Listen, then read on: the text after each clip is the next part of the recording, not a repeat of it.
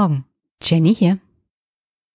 Ich hoffe, ihr hattet eine wunderschöne vergangene Woche und dass dieser Podcast euch einen guten Start in die neue Woche bringt. Momentan bin ich ein bisschen aufgeregt. Die Subscribe steht an. Ich kann es kaum erwarten. Das Programm steht mittlerweile auch schon. Es wird noch die ein oder andere Änderung geben, aber im Großen und Ganzen ist es einfach spektakulär. Und ich hoffe vor Ort den ein oder anderen Podcast auch aufnehmen zu können. Und sonst seid gespannt, wird bestimmt toll. Und da diese Subscribe ja größer ist als bisher, treffe ich bestimmt auch den ein oder anderen Hörer. Und bevor ich mich in die aktuelle Folge stürze, noch zu den Kommentaren zur letzten Woche.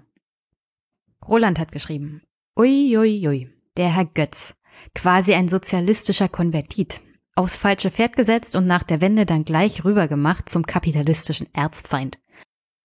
Am besten hat mir bei dem Interview der Satz gefallen, in dem es um die späten Bahnverbindungen von Berlin ins brandenburgische Hinterland ging. Man will ja nicht im Theater nach dem zweiten Akt gehen müssen.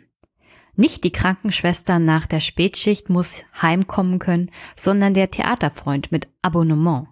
Naja, hätte mich überrascht, wenn der Mann mit der elitären Einstellung Marke Leistungsträger FDP-Style sind Menschen, der Rest ist halt das Volk brechen würde. Und ein zweiter Kommentar von Marie.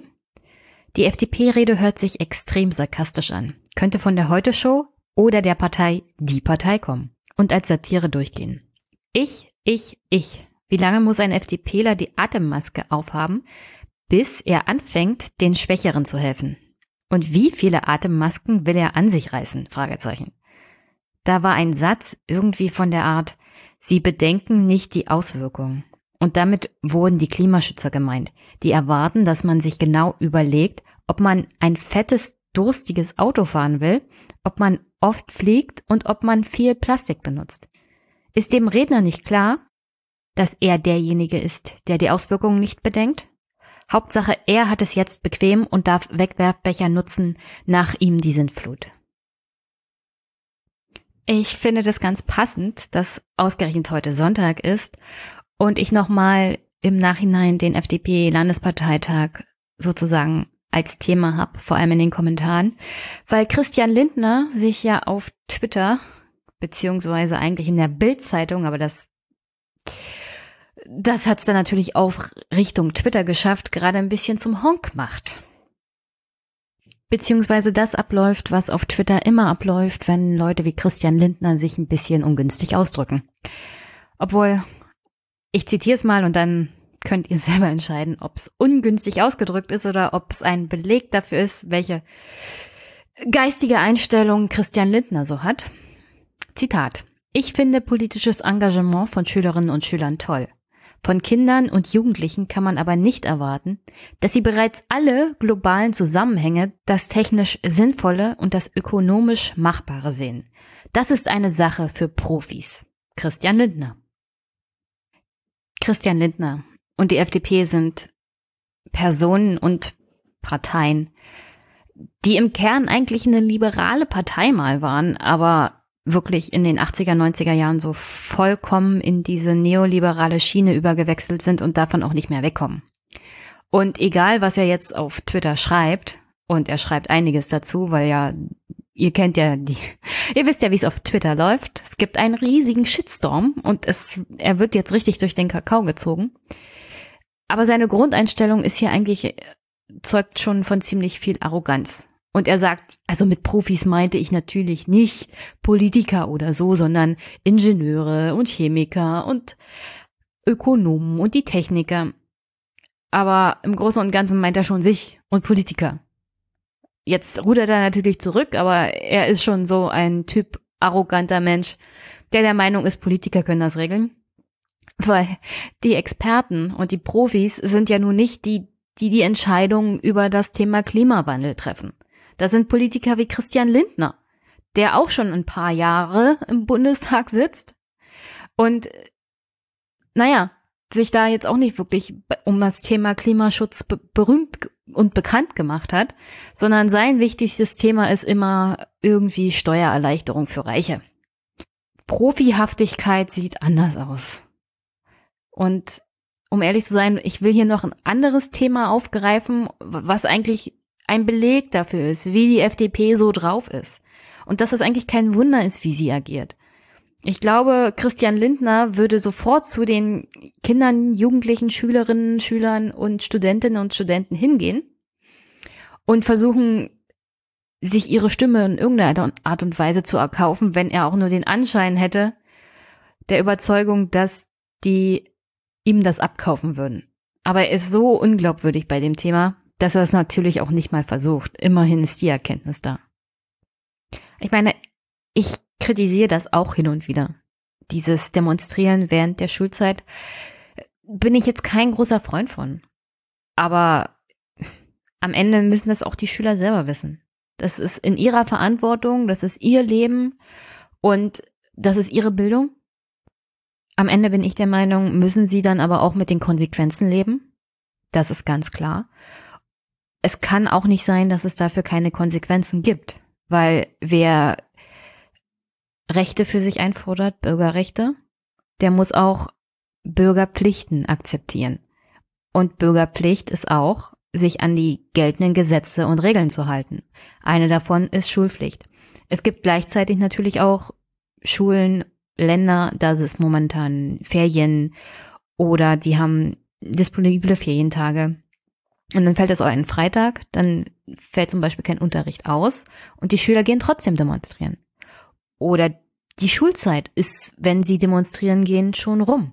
Das heißt, auch da wird nicht während der Unterrichtszeit gestreikt. Und ich möchte das auch ungern so richtig so Schwänzen nennen, weil, wie gesagt, ich habe mich ja bei dem Grünen Landesparteitag mit drei von den Fridays for Future aus Brandenburg unterhalten. Und sie haben mir schon gesagt, dass sie die Unterrichtszeit ja nachholen müssen und dass sie die Strafe sozusagen absitzen wenn sie während des Unterrichts fernbleiben und keine Entschuldigung sozusagen von den Eltern haben. Und in dem Sinne, so richtig schwänzen finde ich es ja auch nicht. Aber sie brechen die Regeln, wenn sie während der Schulzeit nicht am Unterricht teilnehmen. Und sie gefährden sich selber.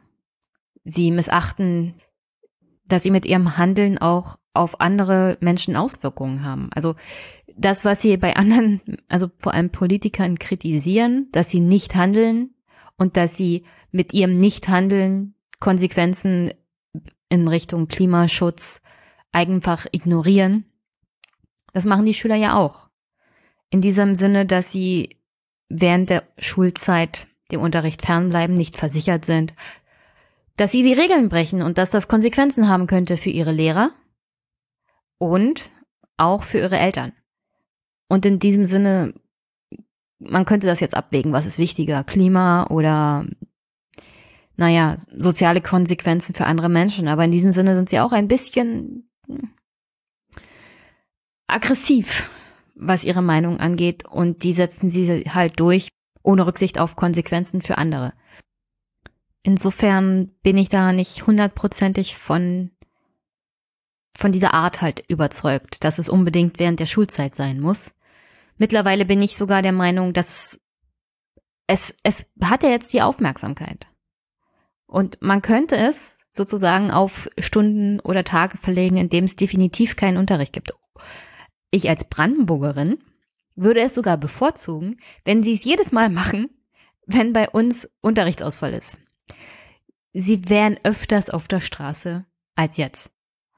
Das liegt hauptsächlich daran, dass wirklich permanent Unterrichtsausfall ist, weil wir so großen Lehrermangel haben. Dann würden sie auf zwei Probleme gleichzeitig aufmerksam machen. Erstens Klimawandel, zweitens Lehrermangel. Und das hat für sie auch direkte Auswirkungen, was ihre Bildung angeht. Nur, nur so als Vorschlag, vielleicht hört ja jemand zu. Weil dieses Argument habe ich noch gar nicht gehört in dieser ganzen Diskussion.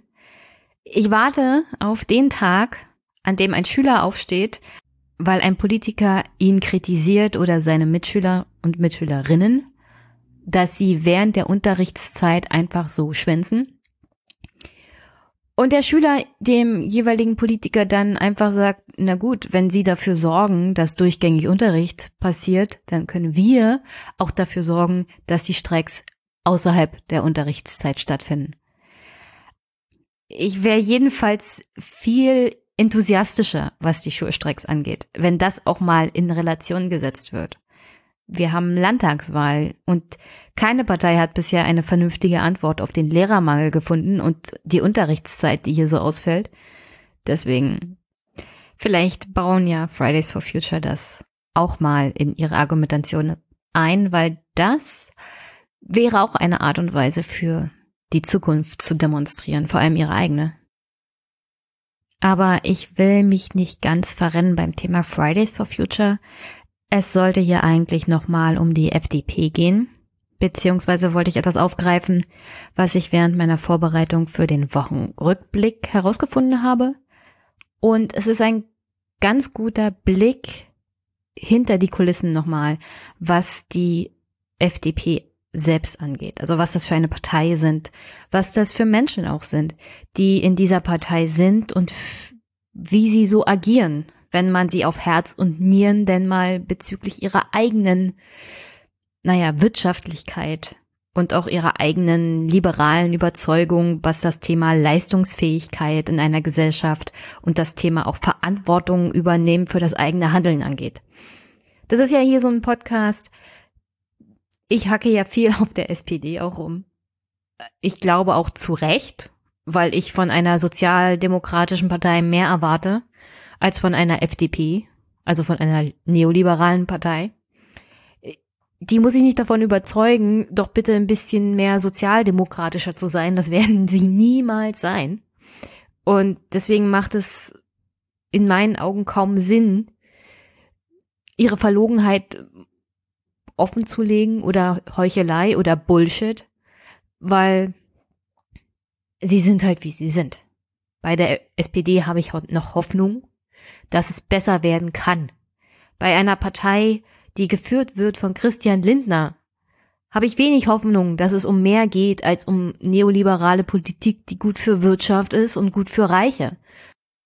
Die FDP ist halt eine Partei, die immer noch denkt, Trickle Down ist ein gutes Konzept, das auch funktioniert, wenn, während wir sowohl in der Wirtschaftswissenschaft als auch überall in der normalen Welt wissen, das ist keine gute Idee und das funktioniert nicht, wie ihr euch das vorstellt.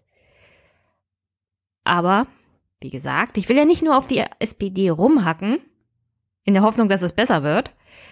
Ich will auch mal ein Thema aufgreifen, was die FDP angeht und wo sich belegen lässt, dass die Bullshit labern, wenn es darum geht, dass Menschen doch mehr private Vorsorge betreiben sollen, wenn es um Rente geht, dass sie sparen sollen, dass sie in Fonds investieren sollen und dass das für sie auch für die Rente eine gute Auswirkung hat. Weil da hat die FDP nämlich reichlich mitgemischt, als es darum ging, die Rente für Anleger, die tatsächlich privat vorgesorgt haben, zu verringern. Zum Hintergrund. Also Hubertus Heil hat ja im Rahmen auch der Großen Koalition und des Koalitionsvertrages eine Grundrente vorgeschlagen. Und egal, was ich jetzt so persönlich davon halte, ist das ja erstmal ein Vorschlag, der so im Raum steht. Und von dem man annehmen kann, dass er für den einen oder anderen tatsächlich eine Verbesserung bringt, was das Leben im Alter angeht und das Überleben von der Rente. Die FDP hat das natürlich auch aufgegriffen, weil es ja eine Oppositionspartei im Bundestag, eine der kleineren, aber trotzdem im Bundestag und die wollen natürlich auch für sich werben und für sich Aufmerksamkeit über die Diskussion auch an der Grundrente erlangen. Und der Vorschlag von Hubertus Heil würde natürlich einiges an Kosten verursachen und die FDP sagt dazu, naja, es sei kein Geld zur Aufstockung von Niedrigrenten da. Gleichzeitig will sie aber natürlich Spitzenverdiener entlasten, indem sie verlangen, dass der Solidaritätszuschlag komplett abgeschafft wird. Also nicht nur die 90 Prozent und dann stufenweise noch die letzten 10 Prozent Abschaffung des Soli, wie es zum Beispiel im Koalitionsvertrag vereinbart ist, sondern Abschaffung des Solidaritätszuschlags auf einmal. Und muss man nicht groß drüber diskutieren. Das entlastet halt vor allem die, die viel verdienen, weil der Solidaritätszuschlag fünf Prozent der Einkommenssteuer sind. Und umso mehr man verdient, umso mehr Einkommenssteuer man bezahlt, umso mehr Soli bezahlt man auch. Also sind diejenigen, die Spitzenverdiener sind, davon eher entlastet als andere. Die FDP sieht das natürlich anders. Sie will nicht Besserverdiener entlasten, sondern sie hat dafür ein anderes Argument. Zum Beispiel sagt FDP-Sozialpolitiker Johannes Vogel, ja, die FDP hat Sozialpolitiker, man glaubt es kaum. Jedenfalls er auf die Frage, warum denn die FDP unbedingt den Soli abschaffen will und damit Spitzenverdiener entlasten will, gesagt, und ich zitiere, es geht uns beim Soli vor allem darum, dass die Politik ihr Wort hält. Alle Parteien haben ihn als zweckgebundene Abgabe für die Herausforderung der deutschen Einheit definiert. In Zeiten von Populismus im Parlament muss es mit dem Eindruck ein Ende haben, dass alle Abgaben, die von der Politik einmal eingeführt wurden, nie mehr wegzubekommen sind.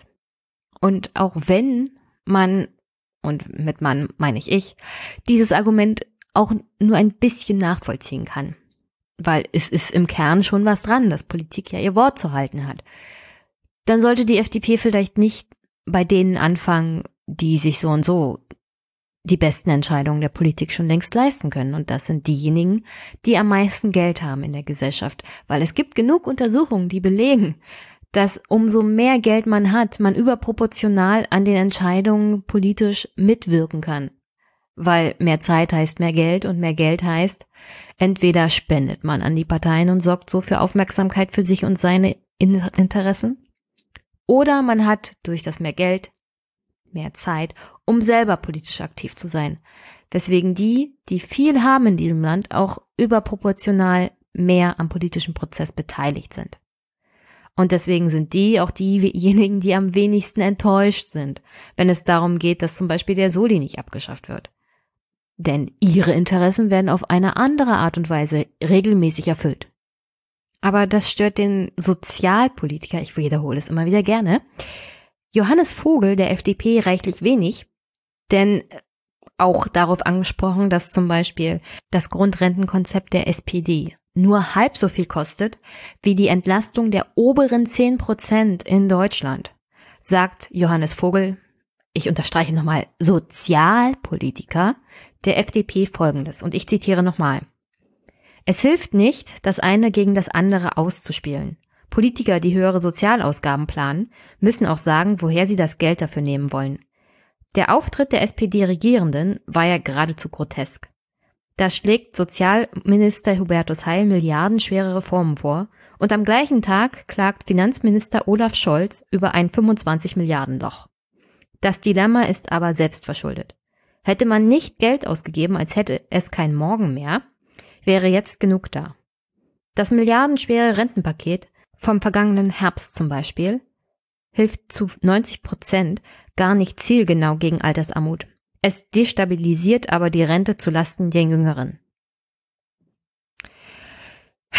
Das Kernproblem hier ist bei der FDP, dass sie es halt nicht kapieren, dass vielleicht etwas an ihrer Argumentation dran ist, denn sehen wir es mal so, wir rasen extrem schnell auf ein riesiges Problem zu, das da heißt Rentnerrepublik. Es kommen halt nicht genug junge Leute nach, um das Problem der Altersarmut zu lösen bezüglich des Rentensystems, das wir haben, und zwar, dass diejenigen, die jung sind, in die Rentenkasse einzahlen und dass da genug da ist, um die Rentner ihre Rente zu bezahlen und aufgrund der Tatsache, dass die Babyboomer da demnächst in Rente gehen, haben wir natürlich ein Problem. Und in diesem Sinne ist das Argument der FDP auch richtig.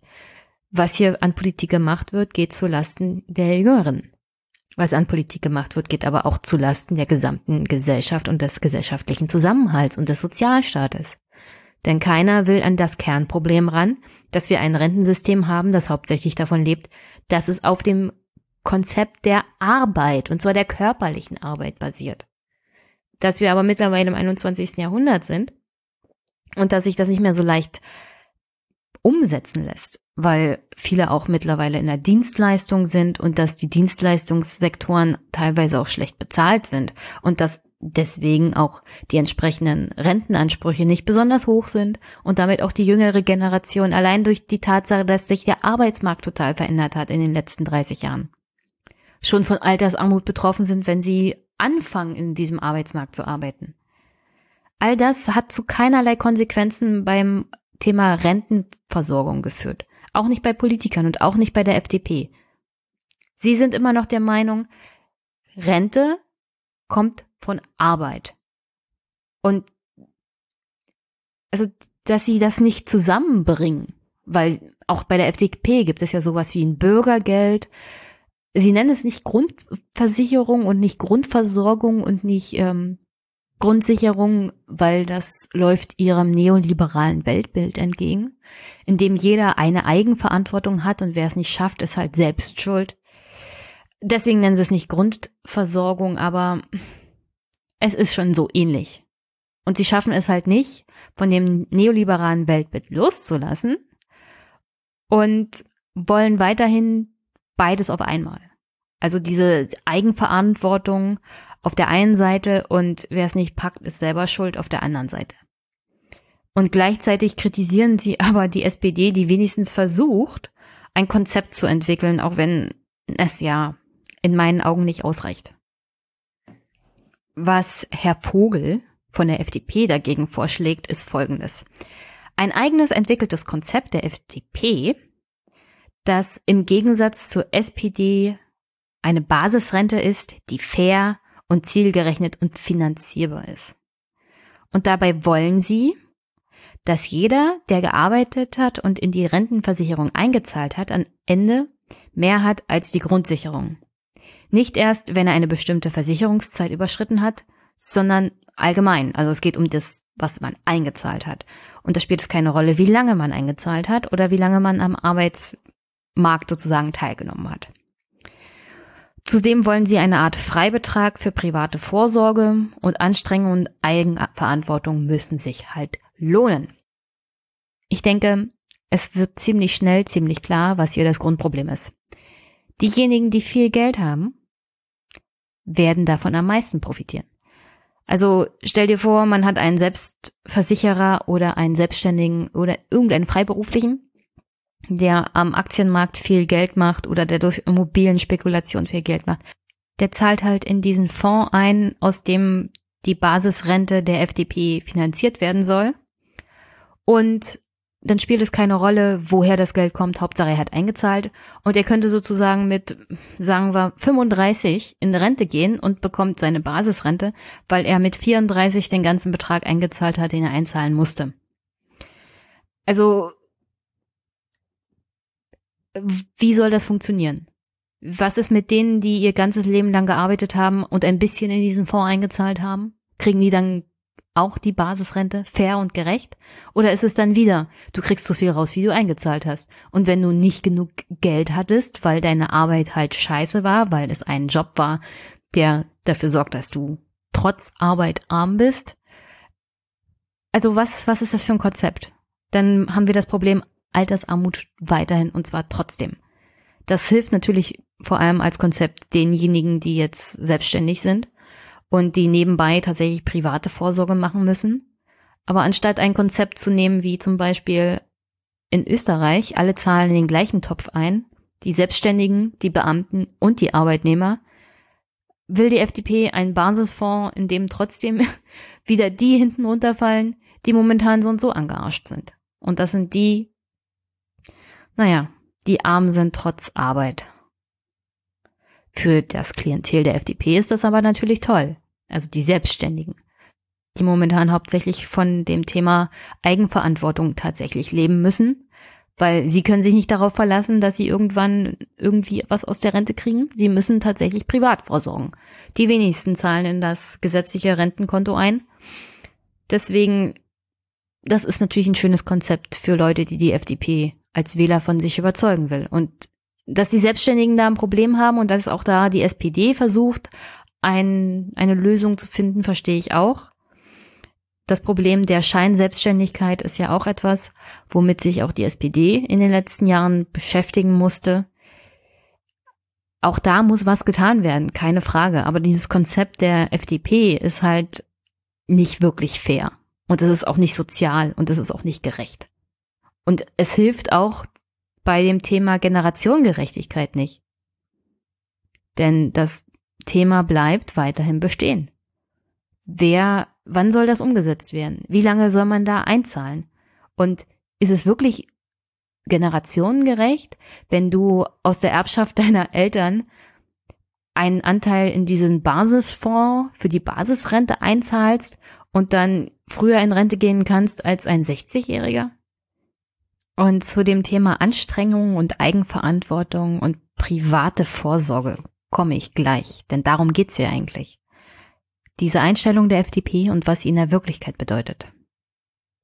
Ich möchte bloß noch mal kurz darauf zurückkommen, was der FDP-Sozialpolitiker Herr Vogel zum Thema sagt, dass es entwürdigend ist für Menschen, die ihr Leben lang zu Niedriglöhnen geschuftet haben, am Ende ihres Lebens nochmal von der Behörde nackig gemacht zu werden und alle Vermögensverhältnisse offenlegen zu müssen.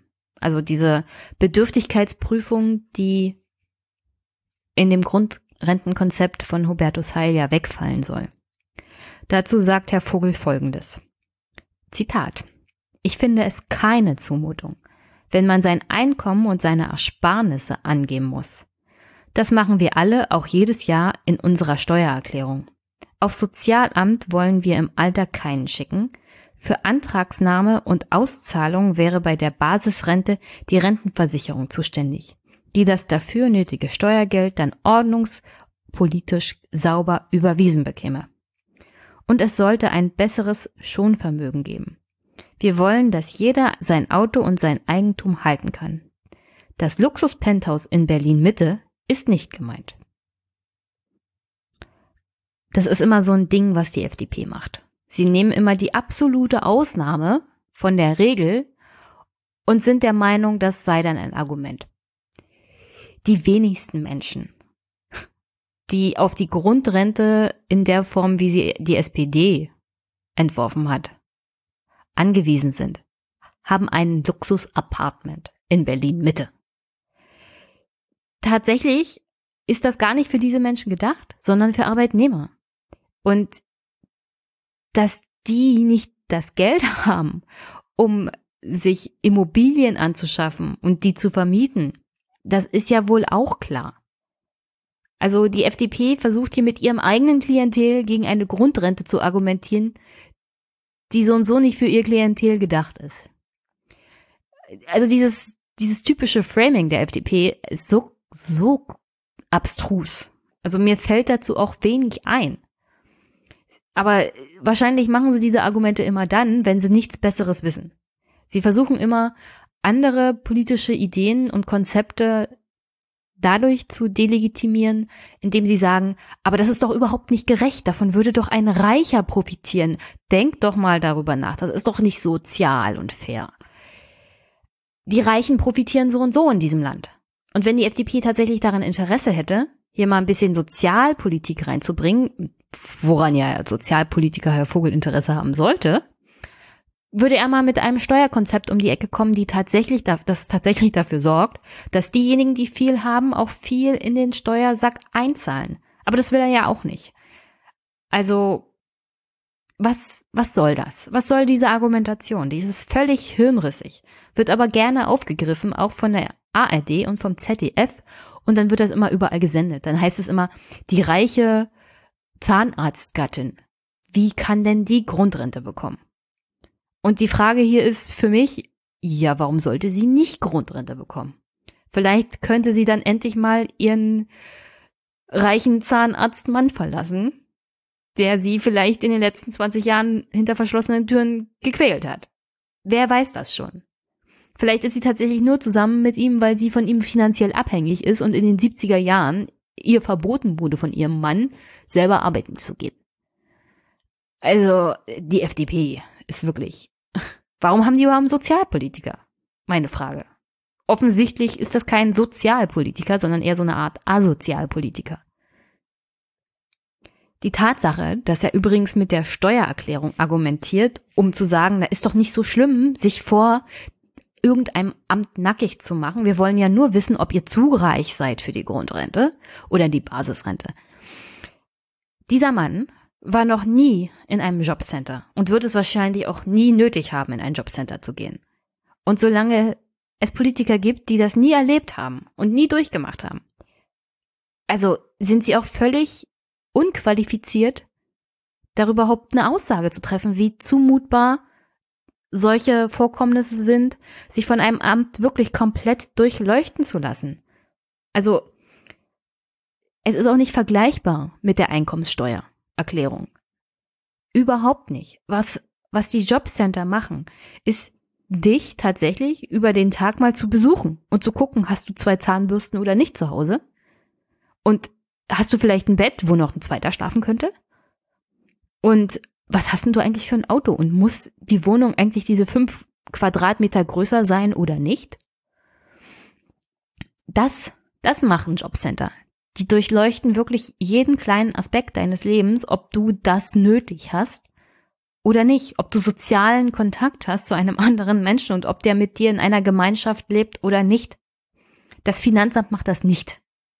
Das geht gar nicht. Das ist gesetzlich überhaupt nicht erlaubt und vorgesehen, dass Finanzämter einfach so spontan vor deiner Tür stehen und bei dir reinkommen und gucken, ob du vielleicht irgendwo ein paar Goldbahnen bei dir zu Hause gebunkert hast, ob du vielleicht einen Porsche in deiner Garage zu stehen hast, den du dir laut Steuererklärung gar nicht leisten könntest.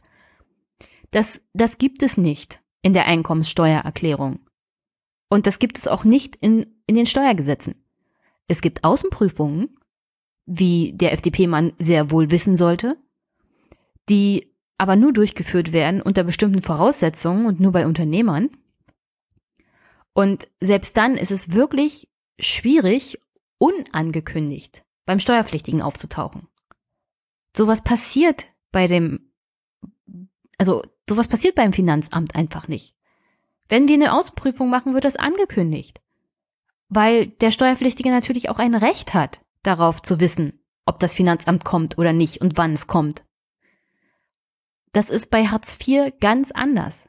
Wir behandeln Menschen schlimmer als Verbrecher in diesen, also wenn sie, wenn sie Hartz IVer sind. Und dass, dass er davon keine, keinerlei reale Sicht hat, ist, einfach, ist eigentlich ein Skandal.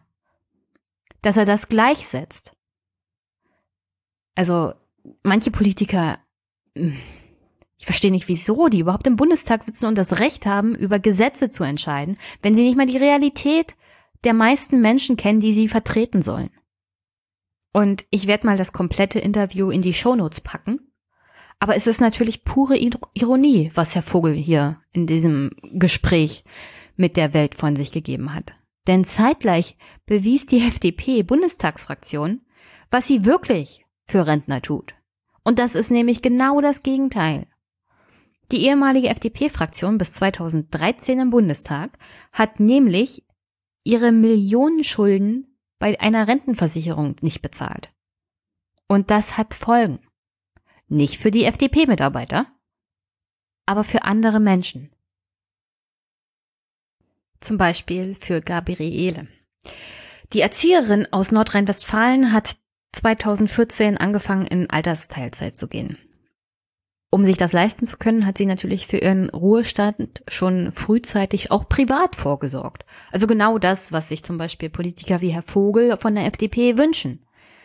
Sie hat ungefähr bis zu 2900 Euro im Jahr bei der Rheinischen Zusatzversorgungskasse eingezahlt. Und wie rund 21.500 andere Versicherte dieser Zusatzversorgungskasse erhielt Gabriele Ende des Jahres 2018 ein Schreiben. Darin informierte die RZVK ihre Versicherten und alle betroffenen Mitglieder darüber, dass die bis Ende 2010 erworbenen Ansprüche um 25 Prozent gekürzt werden würden. Dieser Zeitraum ist ausgerechnet der, in dem Gabriele unter anderem am meisten eingezahlt hatte. Und jetzt kommt die FDP zum Tragen. Die RZVK ist nämlich genau die Kasse, der die frühere Bundestagsfraktion der FDP fast 6 Millionen Euro schuldet. Das ist ein Vorgang, von dem andere Medienhäuser, unter anderem der Spiegel, bereits im September 2017 berichtet haben. Die Fraktion ist ja nicht einfach aufgelöst worden, die wurde liquidiert. Also es ist fast wie jedes andere Unternehmen, das nicht mehr zahlungsfähig war. Die Fraktion wurde in Liquidation aufgelöst, hat als Rechtsnatur, also ihre Rechtsnatur hat aufgehört zu existieren und die neue Fraktion durch die Unterbrechung im Bundestag ist sozusagen eine neue juristische Person. Weswegen unter anderem Gerichte gegenüber der neuen Fraktion alte Schulden in dem Sinne nicht wirklich geltend machen können. Aber das ist ein ganz anderer Punkt.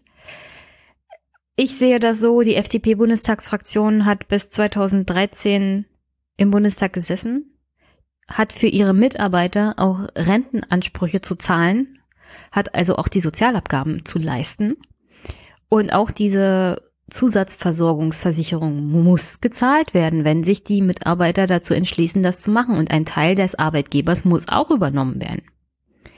Und die Fraktion, die 2013 aufgehört hat zu existieren, schuldet der Kasse 6 Millionen Euro.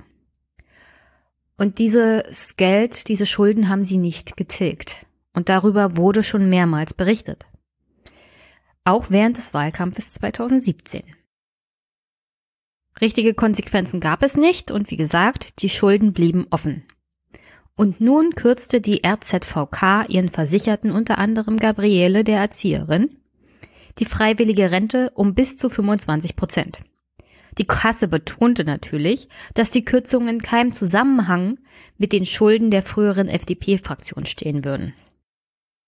Die RZVK gab an, dass diese Kürzungen wegen veränderten Rahmenbedingungen erfolgen. Unter anderem, weil diese hohen Rentenleistungen in dem Tarif, den Frau Gabriele abgeschlossen hat, nur sichergestellt werden können, wenn entsprechende Kapitalerträge auch erzielt werden. Nur als Hinweis, die Kasse hat bisher es nicht geschafft, die sechs Millionen Schulden einzutreiben von der ehemaligen FDP-Fraktion. Offensichtlich haben sie sich auch nicht genug bemüht.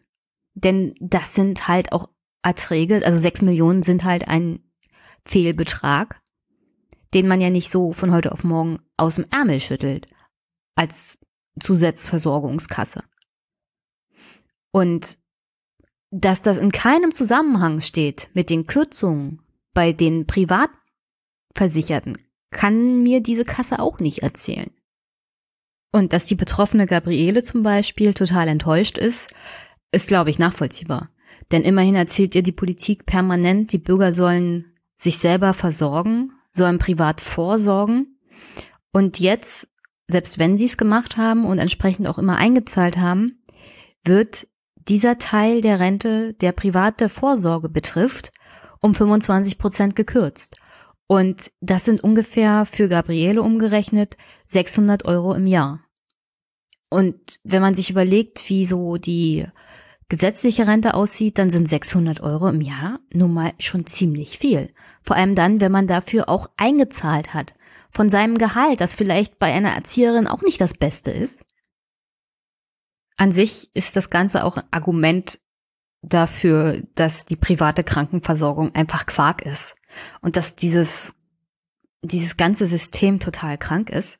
Denn auf Anfrage verschiedener Journalisten gab die RZVK auch an, dass sie im Zeitraum von 2009 bis 2018 die Zielvergabe unter anderem von 3,25 Prozent unter schwierigen Marktbedingungen erreicht habe. Also das ist das, was an Kapitalerträgen auf alle Fälle jeweils im Jahr erreicht werden musste. Und maßgeblich für die Kürzungen laut dieser privaten äh, Rentenversicherungs Firma war die zu erwartende Verzinsung nicht entsprechend hoch.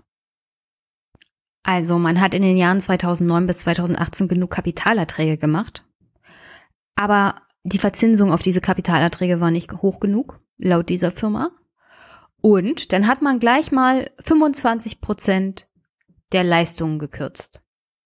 Und zwar ab 2002 bis zum Jahr 2011. Alles, was in diesem Jahr eingezahlt wurde, würde gekappt sozusagen, obwohl das Geld von den Versicherten eingezahlt worden war und obwohl in den Jahren die Kapitalerträge gemacht wurden.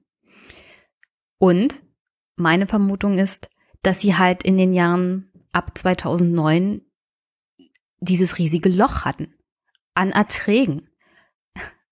Und wenn ein Versicherer einen Versicherten hat, und zwar mehrere, in der FDP-Bundestagsfraktion, deren Beitrag ausbleibt, weil der Arbeitgeber, die FDP-Bundestagsfraktion, diesen Beitrag nicht zahlt, dann muss das Geld natürlich irgendwo reingeholt werden. Also, vor 2011 wurden Kapitalerträge gemacht und es wurden Zinsen gemacht.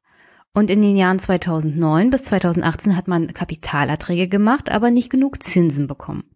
Gabriele hat ab 2002 eingezahlt und fällt in den Zeitraum rein, in dem gekürzt wird. Und zwar 2002 bis 2011.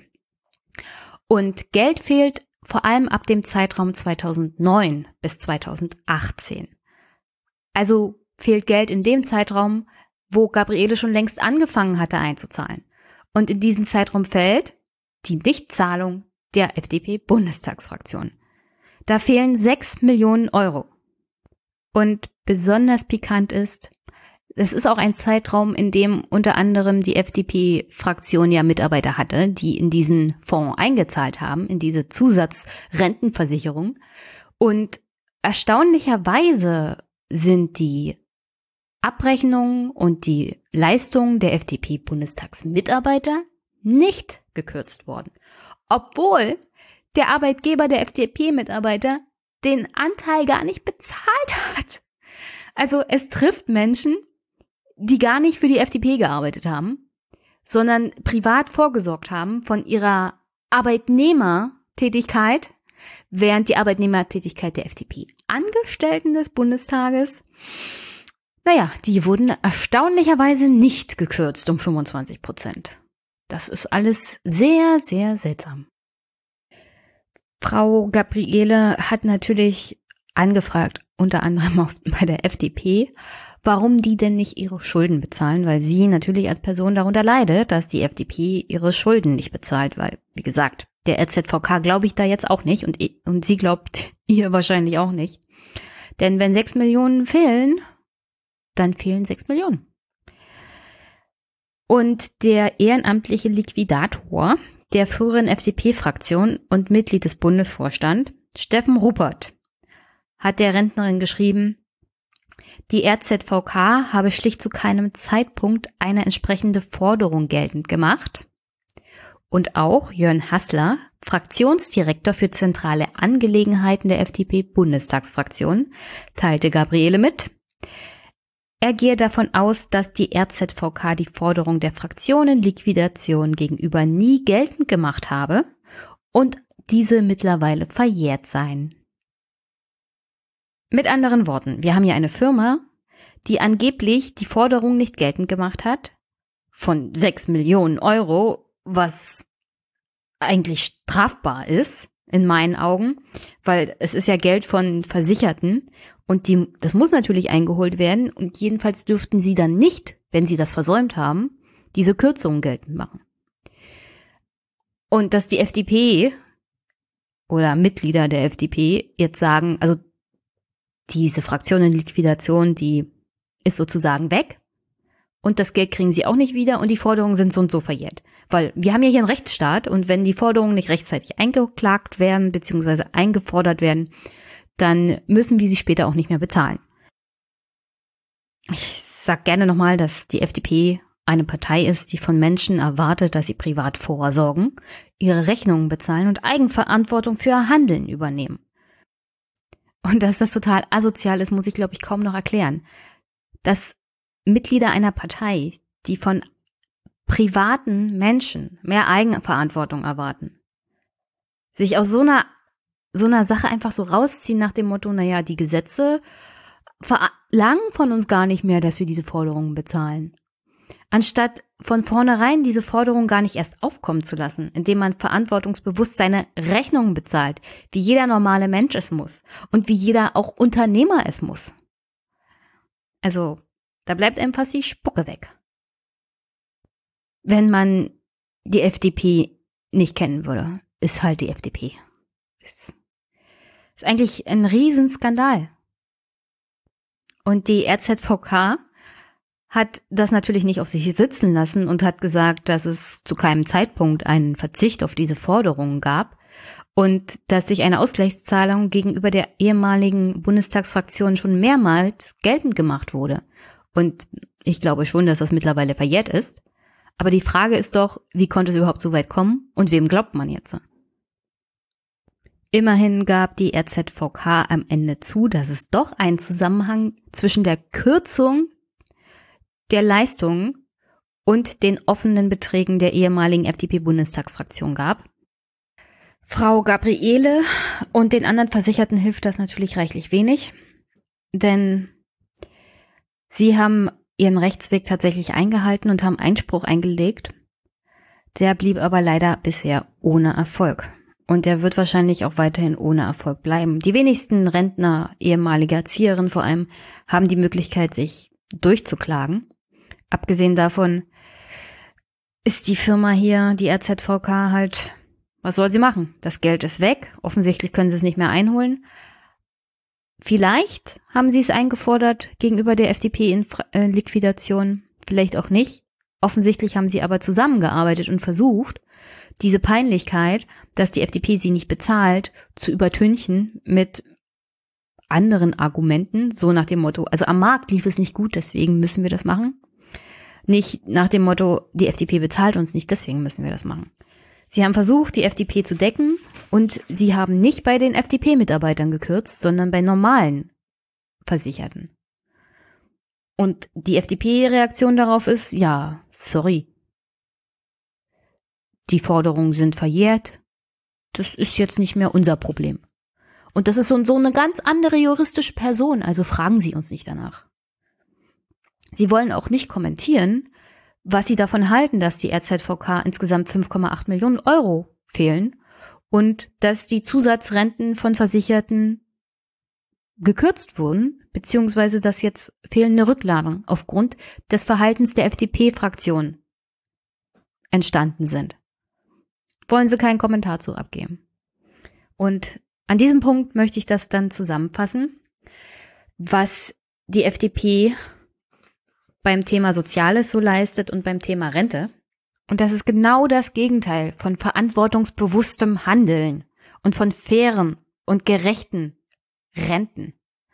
Wenn du eine Partei bist, die schon erwartet, dass sich Menschen privat versichern und privat vorsorgen, was ich ja an sich schon ein ganz gaga System halte, weil die letzten 20 Jahre gezeigt haben, dass es nicht funktioniert, dann, dann kannst du doch nicht einfach so deine Rechnungen nicht bezahlen, was dazu führt, dass genau die, die auf dieses System reingefallen sind und sich privat vorgesorgt haben, darunter leiden, dass du als liberale Partei, als wirtschafts- und neoliberale Partei deine Rechnungen nicht bezahlst.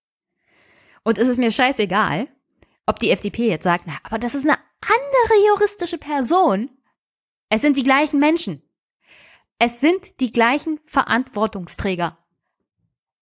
Christian Lindner war Generalsekretär der FDP in diesem Zeitpunkt, in diesem Zeitraum, in dem die Rechnungen offen standen.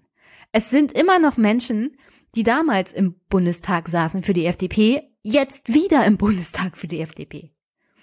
Und ob es da jetzt eine neue juristische Person gibt, FDP-Bundestagsfraktion oder nicht, ist es einfach nur ein Skandal.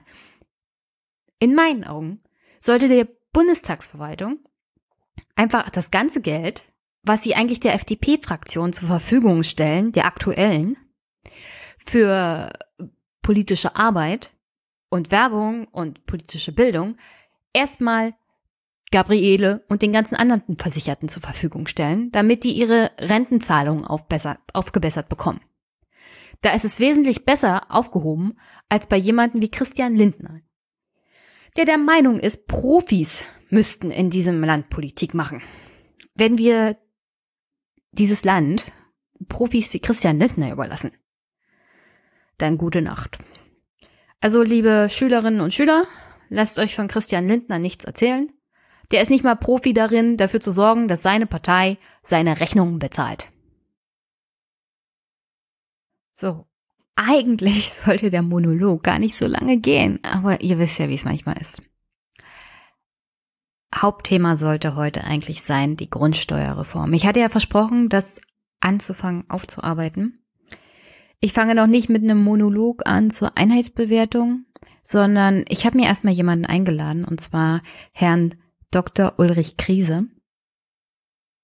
Er stellt sich gleich in unserem Gespräch ein bisschen ausführlicher vor, aber ich kann schon mal sagen, er ist siedlungspolitischer Sprecher der NABU und zusammen bei einer Initiative, die heißt Grundsteuerreform zeitgemäß. Die setzt sich schon seit einer Weile dafür ein, dass es eine vernünftige Reform der Grundsteuer gibt. Vor allem setzen sie sich aber ein für das Thema Bodenwertsteuer. Und warum das unter anderem die beste Variante ist, hört ihr in unserem Gespräch. Ich kann nur so viel sagen, mittlerweile habe ich mich auch intensiver mit dem Thema beschäftigt. Stefan hat es ja in seinem Podcast angedeutet. Auch ich bin mittlerweile eine Freundin dieses Konzepts der Bodenwertsteuer. Aus mehreren Gründen eigentlich als Finanzbeamtin, die sich mit der Einheitsbewertung tagtäglich beschäftigen muss, war ich erst skeptisch, unter anderem auch was das Thema Rauslassen von Gebäuden angeht. Aber umso mehr man sich damit beschäftigt, umso mehr versteht man auch, das Gebäude an sich ist überhaupt total egal. Also es spielt wirklich überhaupt keine Rolle, was für ein Gebäude auf einem Grundstück steht. Es ist auch völlig wahnsinnig zu versuchen, eine Grundsteuerreform durchzuführen, in der innerhalb von fünf Jahren ein paar Millionen, und es sind Millionen Grundstücke samt Bebauung bewertet werden sollen. Und selbst wenn man das Flächenmodell der Bayern nimmt, indem man nur den Grund und Boden nimmt und die Fläche des Gebäudes, das darauf steht, müsste das alles in Erklärungen erfasst und bewertet werden. Und es fehlen einfach die Kapazitäten, das durchzuführen. In allen Finanzämtern. Das kommt auch zur Sprache während meines Gesprächs mit Herrn Krise. Ich werde, wie gesagt, das Thema jetzt öfters mal wieder aufgreifen und auch mal einen Monolog darüber halten. Unter anderem, was steht denn eigentlich in diesem Bundesverfassungsgerichtsurteil? Was machen wir denn eigentlich in der Bewertung? Was ist der Einheitswert? Und was ist der historische Aspekt? Und dann werde ich auch die Bodenwertsteuer öfters mal wieder aufgreifen. Aber im Großen und Ganzen kann ich sagen, dieses Konzept von Olaf ist Mist. Das Konzept von der FDP und von den Bayern ist Mist, weil es asozial ist. Weil es völlig unsozial ist, weil es unsolidarisch ist, weil es die entlastet, die Immobilien haben, die viel wert sind. Die müssen dann mit weniger Geld rechnen. Aber im Vergleich zu denen, die Immobilien besitzen, die viel wert sind, werden die, die Immobilien besitzen, die wenig wert sind, also vor allem im ländlichen Raum, überproportional viel bezahlen müssen. Und das ist ungerecht. Und dann ist die Frage, wie schnell ist das dann eigentlich wieder vom Bundesverfassungsgericht? Und wollen wir nicht mal eine vernünftige Bodenwertsteuer machen, die tatsächlich widerspiegelt, was in diesem Land halt falsch läuft? Und das ist vor allem die Besteuerung von denen, die arbeiten, anstatt die zu besteuern, die ohne Arbeit reich werden. Und das sind vor allem Immobilienbesitzer. Und damit meine ich nicht die kleine Familie mit ihrem Häuschen im Grünen, sondern damit meine ich die Immobilienfirmen mit großen Immobilien, Grund und Boden, unter anderem in Städten, die da mit einem riesen Reibach machen.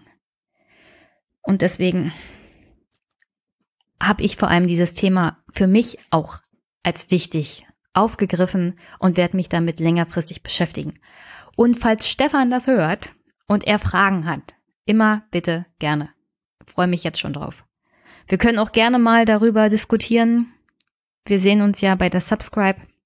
Vielleicht können wir da das ein oder andere austauschen. Zum Abschluss bleibt mir nur zu sagen, habt viel Spaß bei dem Interview. Herr Krise war ein ganz angenehmer Gast und ich hoffe vielleicht noch den einen oder anderen Vertreter von dieser Initiative Grundsteuerreform zeitgemäß in den Podcast einladen zu können. Vor allem jetzt, wo es Richtung Sommer doch ziemlich knapp wird mit dem Gesetz, das Olaf Schäuble hier verabschieden muss, beziehungsweise durch den Bundestag und Bundesrat bringen muss. Es wird jedenfalls nicht so leicht, wie das mit dem Digitalpakt der Länder und des Bundes.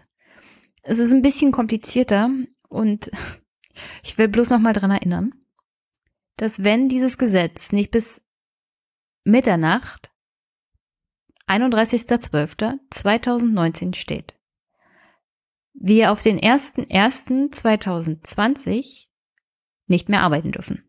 Also wir, damit meine ich meine Kolleginnen und mich. Wir dürfen ab dem 01.01.2020 dann keinen einzigen Einheitswertbescheid mehr erlassen und keinen Grundsteuermessbescheid, was zur Folge hat, dass ab dem 01.01.2020 keine einzige Kommune mehr auch nur noch einen Euro Grundsteuer einnehmen darf. Diese fünf Jahre Übergangsfrist sind nämlich nur für den Fall gedacht, dass es tatsächlich ein neues Gesetz gibt. In diesen fünf Jahren müssen wir nämlich neu bewerten und neu festsetzen und neue Bescheide erlassen. Diese Übergangsfrist gilt nicht, nicht mal eine Sekunde, wenn es zum 31.12.2019 kein neues Gesetz gibt. Und deswegen bin ich mal gespannt. Wie gesagt, es ist Anfang März. Anfang März 2019. Das Verfassungsgerichtsurteil ist bald ein Jahr alt. Im November gab es die ersten Entwürfe und es scheint sich nicht so richtig was zu tun. Und auch wenn die einen oder anderen momentan in der Öffentlichkeit sagen, naja, 14 Milliarden sind ja nicht viel. Für manche Gemeinden hängt da viel dran, weil Kommunen haben teilweise überhaupt keine andere Möglichkeit, Gelder einzunehmen. Da gibt's halt die Grundsteuer, dann gibt's die Gewerbesteuer und manche machen damit Werbung für sich, dass die Gewerbesteuer gering ist. Aber vielleicht ist die Grundsteuer höher, damit man diesen Verlust ein bisschen reinholt. Und deswegen die Zeit rennt. Und bis Sommer müsste Olaf Schäuble eigentlich einen vernünftigen Entwurf durch den Bundestag gekriegt haben, damit er im Bundesrat sitzt.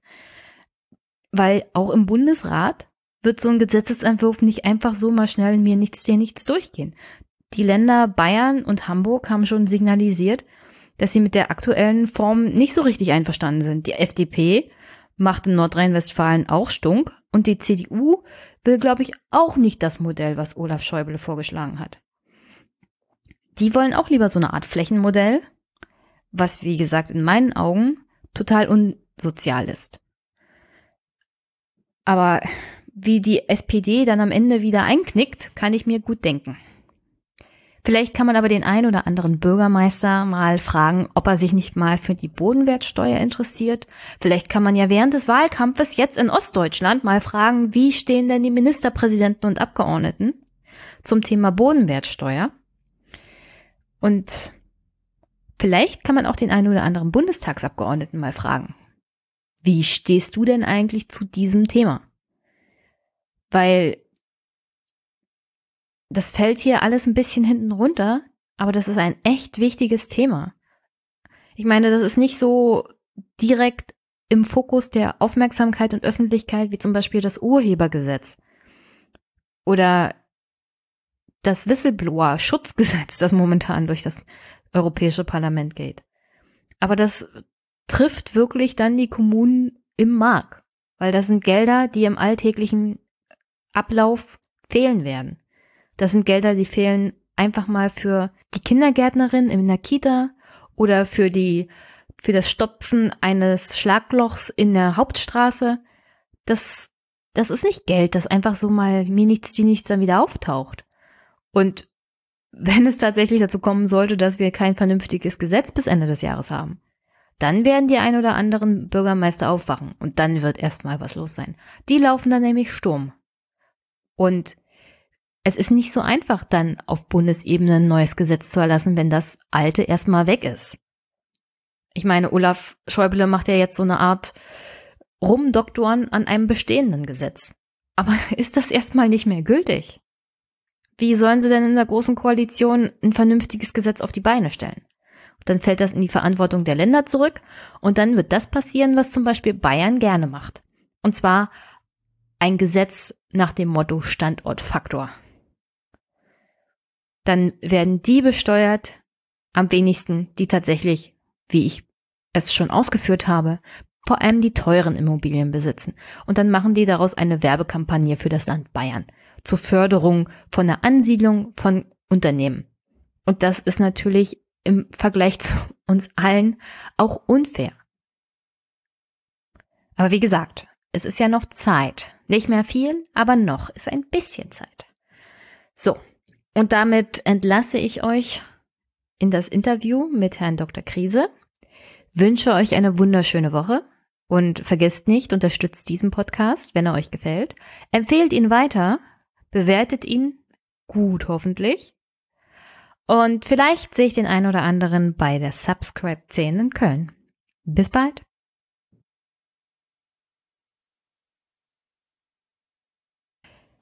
Jeder, der ein Grundstück besitzt, muss sie zahlen, die Grundsteuer. Die Zahlungsaufforderung kommt einmal im Jahr von den Gemeinden. Doch beinahe jeder Eigentümer zahlt einen anderen Betrag. Selbst in einer Straße können Unterschiede bestehen. Grund dafür sind die verschiedenen Berechnungen des Einheitswerts und unterschiedliche Hebesätze. Das soll sich jetzt alles ändern mit der Grundsteuerreform. Und weil ich nicht alleine über das Thema erstmal reden möchte, habe ich mir einen Gast eingeladen, und zwar Dr. Ulrich Krise. Hallo Ulrich. Hallo, Jenny. Ich würde vorschlagen, du stellst dich erstmal meiner Hörerschaft vor. Ich habe gelesen, du bist siedlungspolitischer Sprecher der NABU? Ja, des NABU, also der Naturschutzbund Deutschland. Ähm, und äh, ich bin dort ehrenamtlich engagiert. Ähm, wir haben dort Bundesfachausschüsse zu allen möglichen Themen und ich bin äh, Sprecher des Bundesfachausschusses Bauen und Siedlung. Ähm, und in dieser Funktion beschäftige ich mich eben schon sehr lange auch unter anderem mit der Grundsteuer, weil das äh, eine starke Auswirkung hat auf das Bauen und die Siedlungsstruktur in Deutschland. Also auch die Grundsteuer, kann man sagen, ist ein Naturschutzthema. Ja, insofern, ähm, weil es ja darum geht, äh, wo gebaut wird, wo gebaut werden sollte ähm, und wie Grundstücke ausgenutzt werden oder eben nicht und vor allen Dingen, ob es überhaupt nötig ist, immer wieder äh, Neubaugebiete auszuweisen. Wir haben in Deutschland einen sehr, sehr großen Überhang an Brachen, an Industrie, Gewerbebrachen und an Baulücken, äh, mehr als in manch anderen Ländern. Und ein Grund, warum diese Flächen brach liegen in diesem Ausmaß, äh, ist eben auch unsere heutige Grundsteuer. Aber ist es nicht gut, dass manchmal ähm, Flächen brach liegen? Also, dass man sie nicht anfasst sozusagen und dass man sie der Natur überlässt? Ja, das kann natürlich richtig sein. Ähm, und die Gemeinden haben dazu auch die Möglichkeiten, über ihre Flächennutzungsplanung festzulegen, äh, welche Flächen grün bleiben sollen und grün bleiben werden äh, oder grün, äh, grün äh, werden sollen. Ähm, aber auch festzusetzen, dass es bestimmte Brachen gibt, die auch bebaut werden sollten. Man kann ja nicht alle Brachen am Brach liegen lassen. Das will, auch der Naturschutz nicht. Ich hatte dich ja eingeladen, ähm, weil ich auf Twitter aufmerksam geworden bin, unter anderem auf Grundsteuerreform zeitgemäß. Und ihr hattet mir einen wieder geschickt und da geht es um das Thema Grundsteuerreform und vor allem geht es in dem Reader darum, dass also diese Initiative Grundsteuer zeitgemäß oder Grundsteuerreform zeitgemäß sich einsetzt für eine Bodenwertsteuer. Also kannst du mir ein bisschen was zu dem Thema Grundsteuerreform zeitgemäß als Initiative erzählen? Also wie lange ist die eigentlich schon aktiv und wer ist da alles mit drinne und worum geht's? Ja, okay. Also ähm, die Sache geht letztendlich zurück auf eine Forschungskooperation, die wir als NABU hatten, äh, zusammen mit verschiedenen, einer Reihe von Gemeinden. Ähm, und in einem Forschungsprojekt haben wir untersucht, wie man die Innenentwicklung man, äh, in den Gemeinden fördern kann. Also wie kann man erreichen, dass eben äh, unter anderem Baulücken äh, schneller bebaut werden, dass Leerstände ähm, weniger werden, ähm, dass Gebäude, die untergenutzt sind, besser ausgenutzt werden, all diese Innenentwicklung ja, zu, zu fördern. Mhm. Und mit diesen Gemeinden haben wir drei Jahre zusammengearbeitet, sehr intensiv, auch äh, mit den Bürgermeistern äh, einen sehr guten Kontakt gepflegt zu diesem Thema. Und am äh, Ende, auf der Abschlussveranstaltung, brachte dann ein Bürgermeister auf, dass man ja viel jetzt über Innenentwicklung reden könne und es auch ähm, gut darstellen kann und begründen kann. Aber er meinte, dass eigentlich doch eine Reform der Grundsteuer nötig sei, um das äh, zu unterstützen. Und da habe ich ihm gesagt, dass er da bei uns offene Türen einrennt, weil wir das auch schon lange sagen. Und dann haben wir aus dieser Forschungskooperation kurzerhand eine politische Kooperation gemacht. Und ähm, der NABO äh, und diese Bürgermeister. Und dann habe ich noch Professor Lör gefragt, ob er mitmachen möchte, weil er auf dem Gebiet ähm, einen, einen guten Namen hat, der sehr viel forscht. Ähm, dann haben wir diesen Aufruf gestartet, sozusagen die No-Names unter sich, ja, äh, dass jetzt keine, keine Großstadtbürgermeister waren. Also ja, die, die größte Gemeinde war Tübingen mit Boris Palmer als Oberbürgermeister, ähm, aber die anderen Bürgermeister eben mehr im ländlichen Raum angesiedelt. Ähm, und dann haben wir diese Initiative gestartet und nach dem Motto mal gucken, äh, nutzen wir die Chance, die wir nicht haben, so etwa. Ne? Ähm, und haben dann andere gefragt, ähm, eine Bürgermeister noch und auch Verbände natürlich, die, äh, wo wir auf jeden Fall dachten, dass die noch eine Rolle spielen sollten und mit dabei sein sollten, andere Umweltverbände, die Mieter, Deutschen Mieterbund und, und viele andere mehr. Und so ist das gewachsen jetzt über ähm, mehr als sechs Jahre. Wir haben Ende 2012 diesen Aufruf gestartet ähm, und sind jetzt bei 2019. Ja. 2018 im Januar gab es ja dann die Entscheidung des Bundesverfassungsgerichts, dass die Grundsteuer in der jetzigen Form verfassungswidrig ist. Mhm. Wart ihr da als Initiative irgendwie mit beteiligt? Wurde eure Expertise oder eure, euer Input da vom Gericht angefordert oder irgendjemand? Jemand? Äh, interessanterweise nicht. Ähm, die andere Seite in Anführungsstrichen, also zum Beispiel die Immobilienwette, war sehr wohl eingeladen. Hm. Ähm, die durften sich da äußern, aber äh, nicht mal der Deutsche Mieterbund oder, oder auch wir wurden nicht eingefragt, angefragt. Ähm, ja, also kann man, kann man jetzt äh, sich darüber wundern, ähm, warum jetzt ausgerechnet die Immobilienwirtschaft da einbezogen wurde. Ähm, aber die anderen Verbände, die sozusagen äh, soziale Interessen vertreten, Gemeinwohlinteressen nicht. Ist aber so, ja. Aber ihr habt schon dieses Bundesverfassungsurteil begleitet. Also ich muss dazu sagen, ich arbeite im Finanzamt in der Bewertung. Mhm. Wir haben hm? Grundstücke, auch Grundstücke. Ja, ja, Grundstücke, Einheitsbewertung, Bedarfsbewertung. Wir haben ja dieses Urteil erwartet. Also ja. wir wussten ja, also die Spatzen haben es vom Dach gepfiffen. äh, ja. Wie war das, wenn man den Prozess so beobachtet hat, als jemand, der auch involviert war? Wie kam das rüber? Wie, wie zum Beispiel das Bundesfinanzministerium darauf reagiert hat. Waren die denn vorbereitet auf das Urteil, was dann kam? Äh, ich denke ja, äh, weil es tatsächlich äh, völlig absehbar war, dass ein solches Urteil kommt.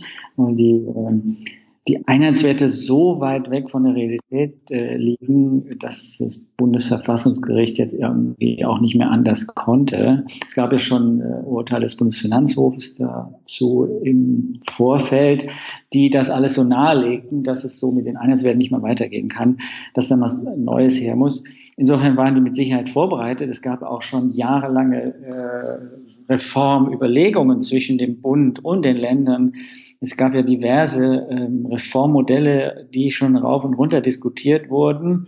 Ähm, insofern war die absolut vorbereitet. Die haben aber an der Anhörung, also zwei, also im Januar, im April war das Urteil, also äh, drei Monate vorher, in der Anhörung haben sie noch die Einheitswerte verteidigt, äh, haben gesagt, naja, es gibt ja wenig Einsprüche gegen die Grundsteuerbescheide und übrigens ist es ja auch so eine kleine Steuer und da muss man ja eigentlich jetzt nicht unbedingt tätig werden. Also die haben tatsächlich noch versucht, vor den Richtern die bestehende äh, Regelung äh, zu verteidigen. Ähm, das war, hat alle ein bisschen ein Schmunzeln abgerungen. Ähm, aber äh, eben, es war absehbar, dass das so keinen Bestand haben wird. Also so nach dem Motto, also ihr wollt uns doch jetzt als Bund nicht zwingen, hier was zu machen, das sind doch nur 15 Milliarden. Also hm? So nach dem ja, Motto? Ja, so nach dem Motto und eben geringe Einspruchsquote war dann so eine, ah. eine Begründung, weil, weil viele Leute sich nicht wehren, deshalb kann man es einfach mal so weitermachen. Okay, ich darf ja zwar nicht steuerberatend tätig sein, aber aus eigener Erfahrung, die Menschen kennen sich in der Regel nicht mit ihren Einheitswerten aus. Das ist ja ein das ist ja ein Grundlagenbescheid. Das heißt, wenn wir das als Finanzamt erlassen, müssen die Steuerpflichtigen dagegen Einspruch einlegen, weil wenn erstmal der Grundsteuerbescheid kommt, dann vergehen in der Regel Monate und dagegen können sie gar nicht mehr Einspruch einlegen. Also es gibt schon Einsprüche, die werden dann halt in der Regel abgeschmettert, weil unzulässig, weil die Zeit äh, für den Widerspruch schon längst vergangen ist. Also das ist natürlich überhaupt kein Argument, wenn da die das Bundesfinanzministerium Nein, gekommen ist.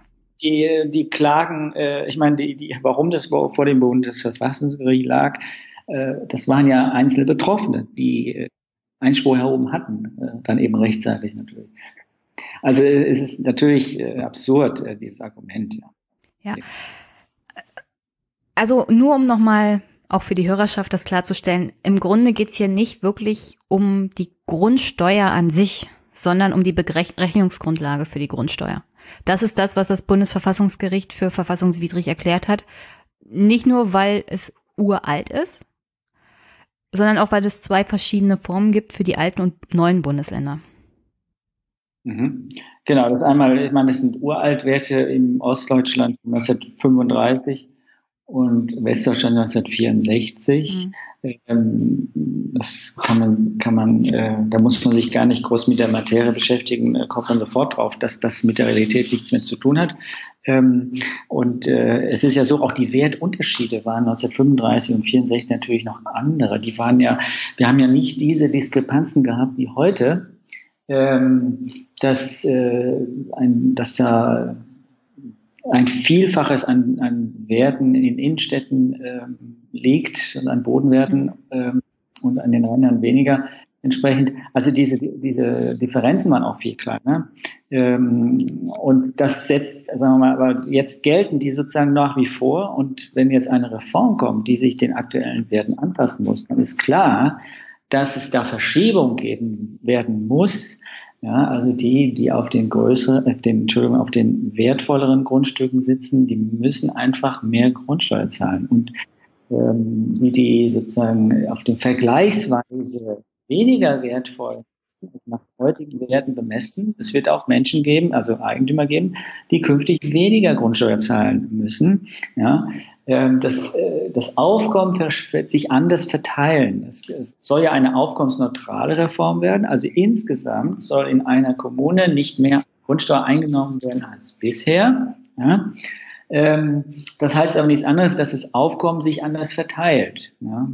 Und äh, der große und, und, und große Frage ist jetzt, ähm, Richtig, hast du gesagt, die Bemessungsgrundlage ist heute das Thema. Ja, also nur die wird geändert. Aber es hängt eben stark von der Bemessungsgrundlage ab, ähm, ob jemand mehr oder weniger zahlt. Ja, und dann gibt es eben die Finanzminister, die möchten partout das Gebäude mitbesteuern. Ja, und wir als Initiative haben jetzt noch gar nicht angesprochen, aber das ist natürlich unsere Kernidee oder unser Kernanliegen ist, dass wir die Gebäude außen vor lassen dass wir nur noch den Boden besteuern. Und äh, dass es da unterschiedlich, zu unterschiedlichen Ergebnissen kommt, liegt auf der Hand. Ja. Wenn ich die Gebäude besteuere, dann besteuere ich umso, dann, dann werde ich vorher umso höher aus. Je äh, größer und teurer und, ne, das Gebäude ist, je mehr Wohnfläche jemand hat, umso mehr Grundsteuer zahlt er dann auch.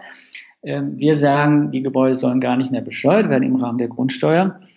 Das würde bedeuten, dass es eine Verschiebung gibt zu den Eigentümern, die ein Baugrundstück nicht bebaut haben. Ja, die kommen nämlich heute sehr, sehr günstig weg, weil da eben kein Haus drauf steht. Es kann auch nicht bewertet werden, deshalb kann es auch nicht besteuert werden und deshalb zahlt man da keine Grundsteuer.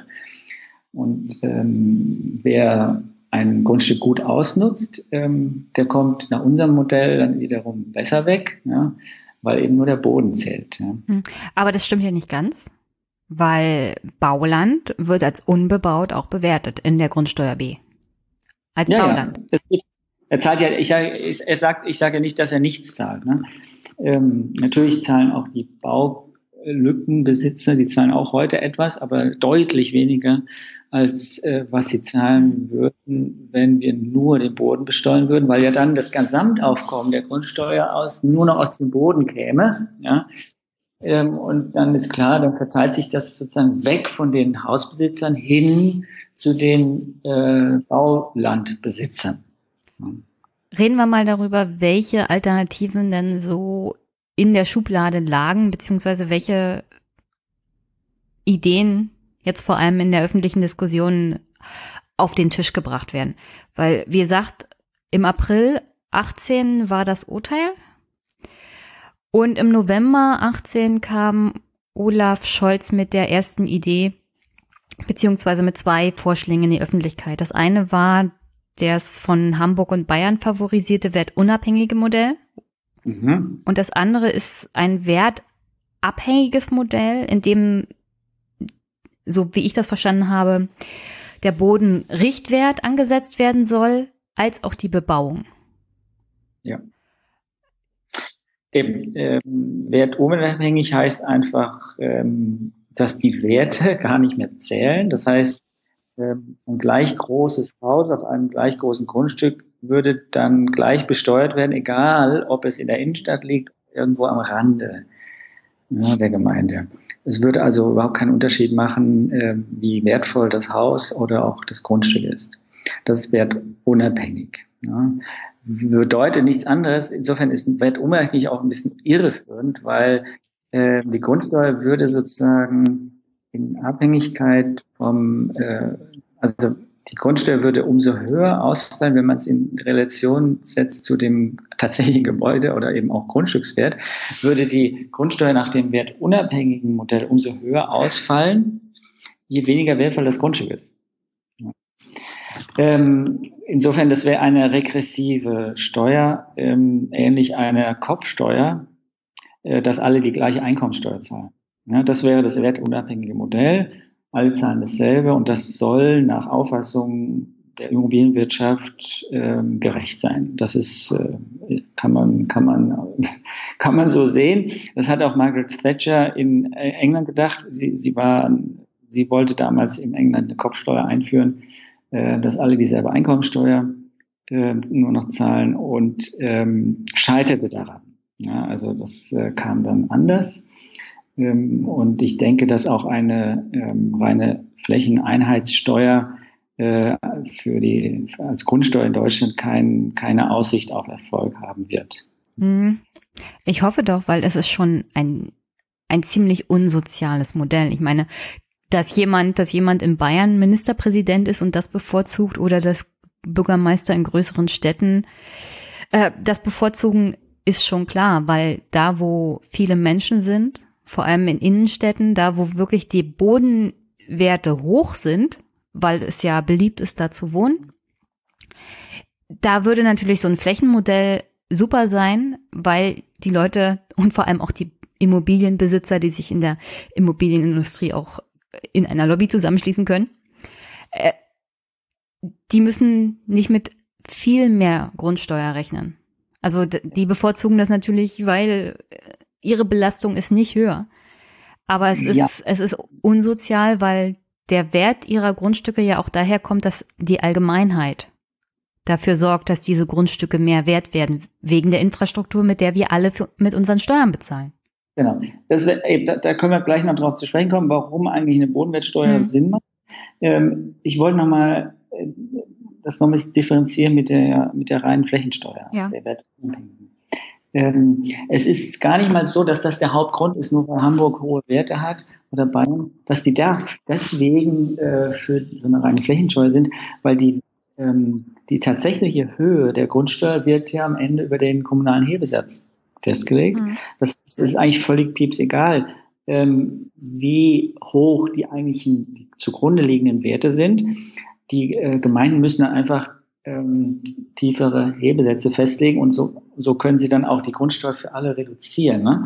Ähm, man könnte, ich will äh, sagen mal ein Extrembeispiel, man könnte eine Fenstersteuer einführen ähm, und könnte aufs gleiche Aufkommen der Grundsteuer kommen. Ne? Also wenn man jetzt aus der, aus der Grundsteuer eine Fenstersteuer machte, ja, dann zählt man alle Fenster und dann hat ein Haus mit fünf Fenstern zahlt dann mehr als eins mit vier Fenstern mhm. und so. Das ist in England schon mal gegeben, dann haben die Leute angefangen, die Fenster zu mauern.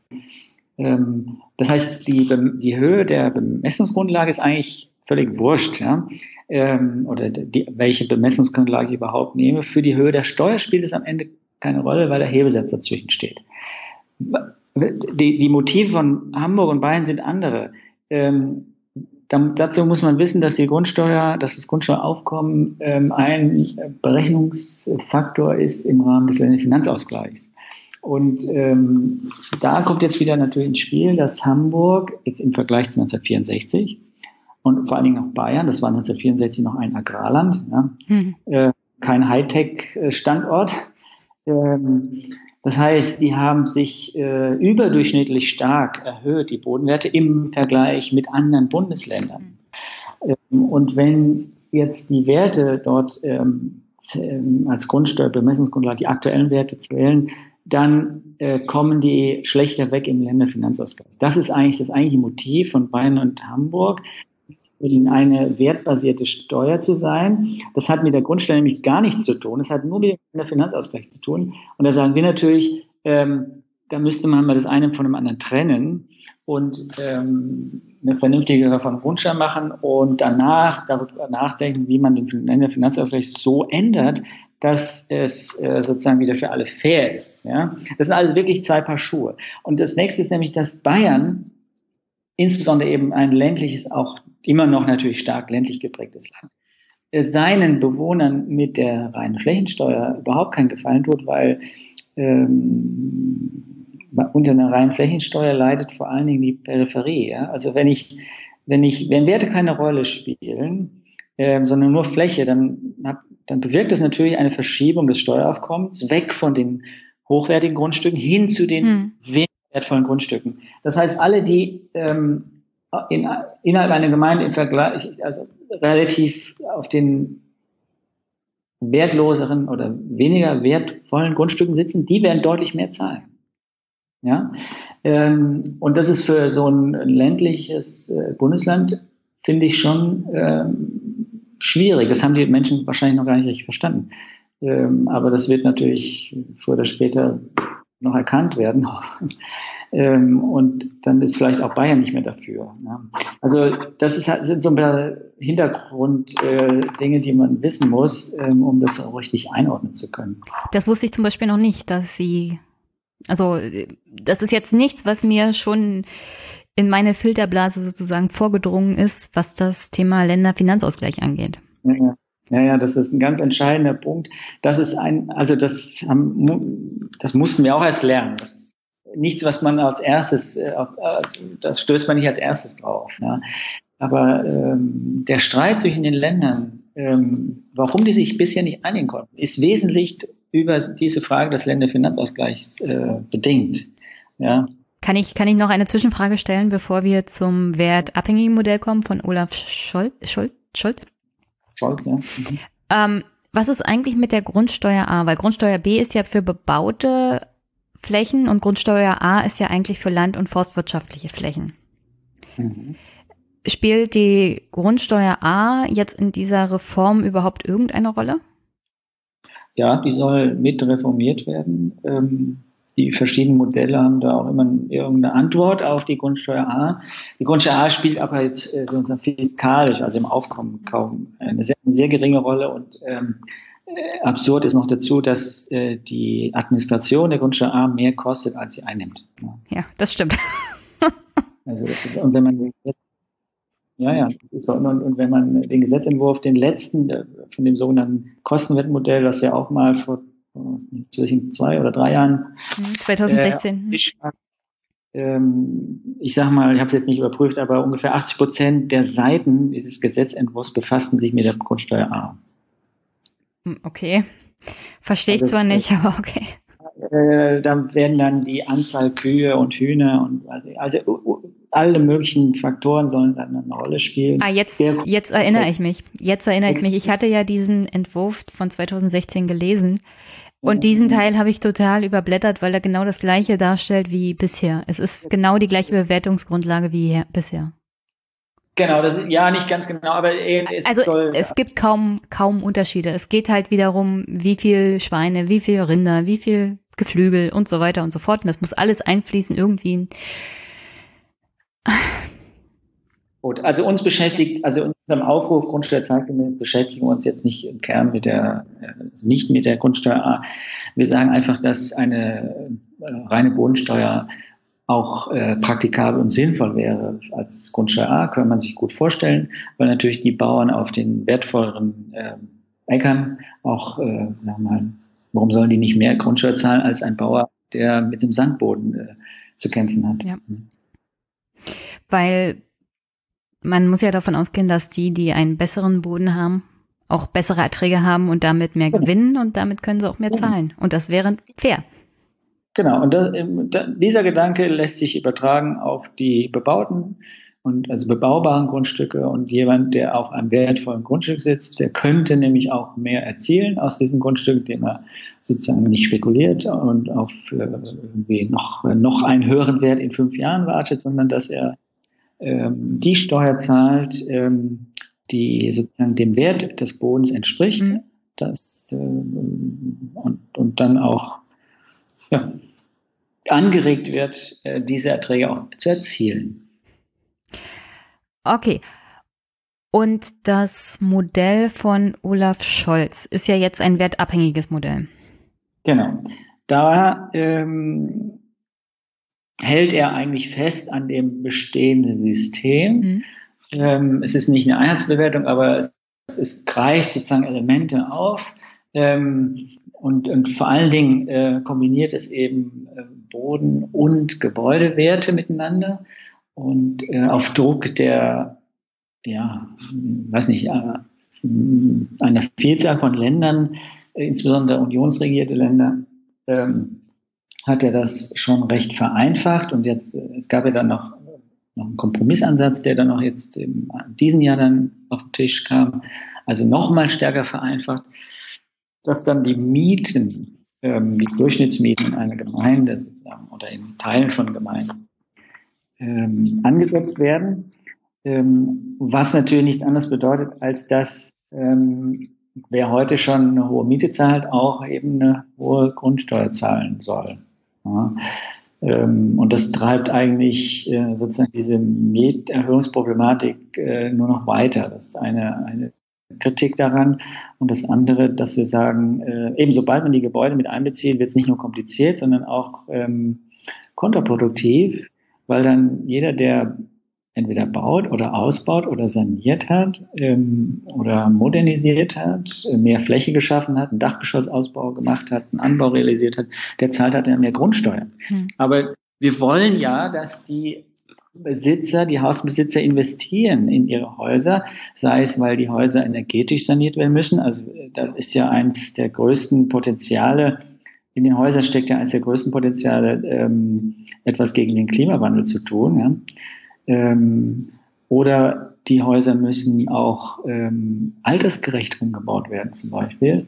Ähm, und man will natürlich auch die Fläche unterm Dach und so ne, noch stärker nutzbar machen. All dies würde halt bestraft, wenn äh, die erzielbare Miete ähm, in die Bewertung einfließt. Ja. ja, das stimmt. Aber es, also unter dem aktuellen Gesetz und unter auch dem Kostenmodell von 2016 war es ja so, dass bestimmte Baumaßnahmen nicht zwangsweise zu einer Erhöhung des Einheitswertes und dann der Grundsteuer führen, weil es bestimmte Grenzwerte gibt, die, also sagen wir, der Ausbau sorgt dafür, dass die Fläche um 50 Quadratmeter steigt. Der Einheitswert steigt dann nur um 2500 Euro. Und dann ist es aber unter der Grenzwert, unter dem Grenzwert in dem Gesetz von, sagen wir, 5000 Euro. Das heißt, der Einheitswert ändert sich nicht und damit ändert sich auch die Grundsteuer nicht. Das könnte man ja so machen. Mein Problem bei dem ganzen Thema ist ja, wer sollen das alles überprüfen? Wir sollen diese Werte alle festsetzen, weil das Gericht hat gesagt, das muss neu gemacht werden, das Gesetz muss neu gemacht werden. Das heißt, wir müssten alles neu bewerten in der Einheitsbewertung. Ich habe sechs Kolleginnen, die sind alle um die 50 plus. Ich bin da die jüngste. Nächstes Jahr gehen die ersten in Rente. Und wir wissen gar nicht, wo, wo unsere Mitarbeiter und unsere Sachbearbeiter alle herkommen sollen, weil die Bewertungsstelle ist jetzt nicht die beliebteste im Finanzamt. Ja.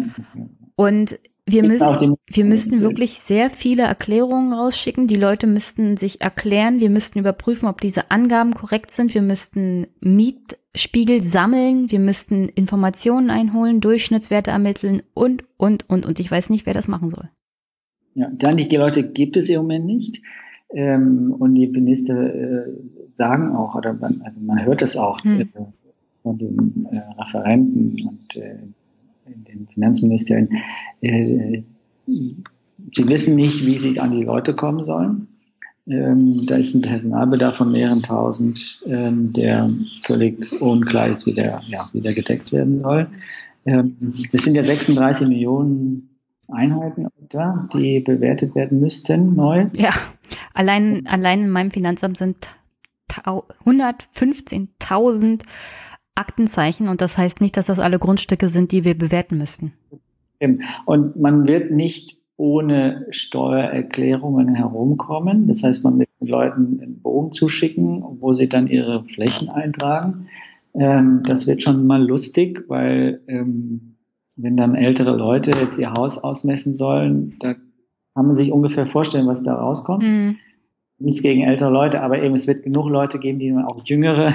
Also wirklich, es spielt keine Rolle. Jünger, älter, größer, kleiner, es ist, es ist schwierig also zu erklären. Man müsste, es, man müsste dem jeweils einzeln nachgehen, das ist völlig klar. Man müsste es überprüfen, aber ja, dann, dann kommen Satelliten ins, äh, ins, ins Gespräch, dann heißt es, wir können jetzt über äh, vielleicht am Ende noch über Drohnenbeflug machen, dass Leuten dann den Garten fliegt und dann guckt, ob da ein Anbau ist oder was unter dem Anbau ist, ob das jetzt dann bewohnt oder nicht bewohnt ist.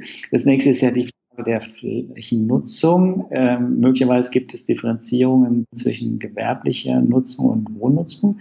Wenn ich aber eben in, in einem Haus habe ich dann eine Bürofläche oder ein Arbeitszimmer und andere Geschichten, wie, wie grenze ich das ab? Dann habe ich schräge Dachschrägen, ich habe versetzte Geschosse, ich habe irgendwelche komplizierten Verhältnisse. Also die meisten sind ja nicht alles einfach nur Fertighäuser, sondern äh, so ein Haus ist ja auch über Jahrzehnte, Jahrhunderte teilweise, ja.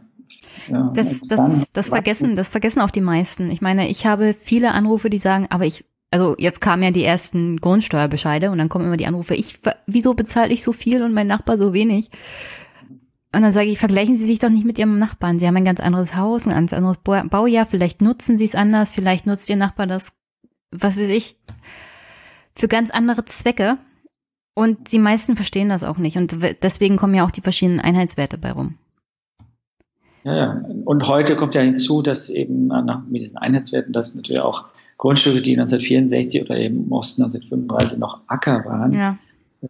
ganz anders bewertet werden als welche, die damals schon Gelände waren. Das ist ja ein, also einer der Gründe, warum es zu diesem Urteil kam, ne? weil, die, weil die Werte einfach nichts mit der Realität zu tun haben. Aber eben, wenn wir jetzt neu bewerten, wäre es natürlich, also man kann eigentlich nur zwei Ansätze fahren. Das eine ist, man geht wirklich ähm, sehr auf Gerechtigkeit und Vollständigkeit. Dann müsste man aber nicht äh, vereinfachen. Also jetzt im Moment geht der Trend, äh, der Trend dahin, dass man diese Bewertungsfaktoren noch mal stärker vereinfachen, noch mal halt ab, abmildert. Ähm, aber eigentlich müsste man, wenn man konsequent ist, natürlich jedes einzelne Objekt für sich bewerten. Das mhm. gab es ja auch mal, sogar ein Verkehrswertmodell. Ähm, da wäre dann auch viel mit Computerarbeit gelaufen. Ähm, mit Verfahren, äh, die erlauben, Rückschluss ziehen aus äh, ähnlichen bewerteten Objekten, dass man sagt, okay, das ist ähnlich, deshalb hat es einen ähnlichen Wert. Das ist alles, kann man machen, das hat, macht die Niederlande.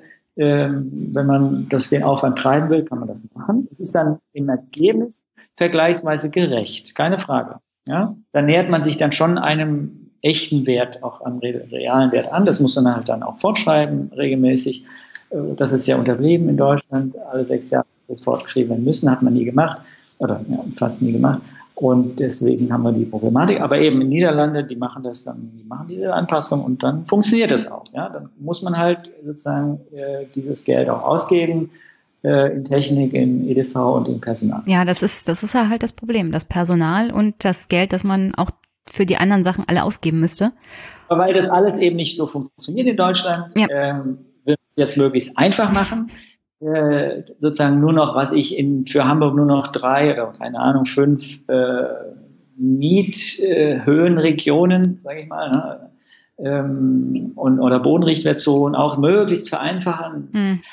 Das ist natürlich, dass sie dann ein Problem kriegen an den Grenzen dieser verschiedenen Einheiten, denn da, wo die beiden Zonen zusammentreffen, da, da würde ja dann ein Bruch äh, entstehen, ähm, Bewertungs, äh, da, da ist, das wird dann spannend, ja, äh, wer rechts von der Grenze sein Haus hat und wer links von der Grenze sein Haus hat. Also es ist absehbar, dass je einfacher es wird bei der Gebäudebewertung, umso ähm, streitanfälliger wird es wieder werden und dass dann das Bundesverfassungsgericht sich in ein paar Jahren wieder damit befassen wird man wieder von vorne anfängt. Also, dann, wir sagen halt, okay, äh, das in der Gebäudebewertung ähm, ist eh so aufwendig und, und, und es ist auch Sinn, es hat nicht wirklich Sinn, es führt nicht zu sinnvollen Ergebnissen.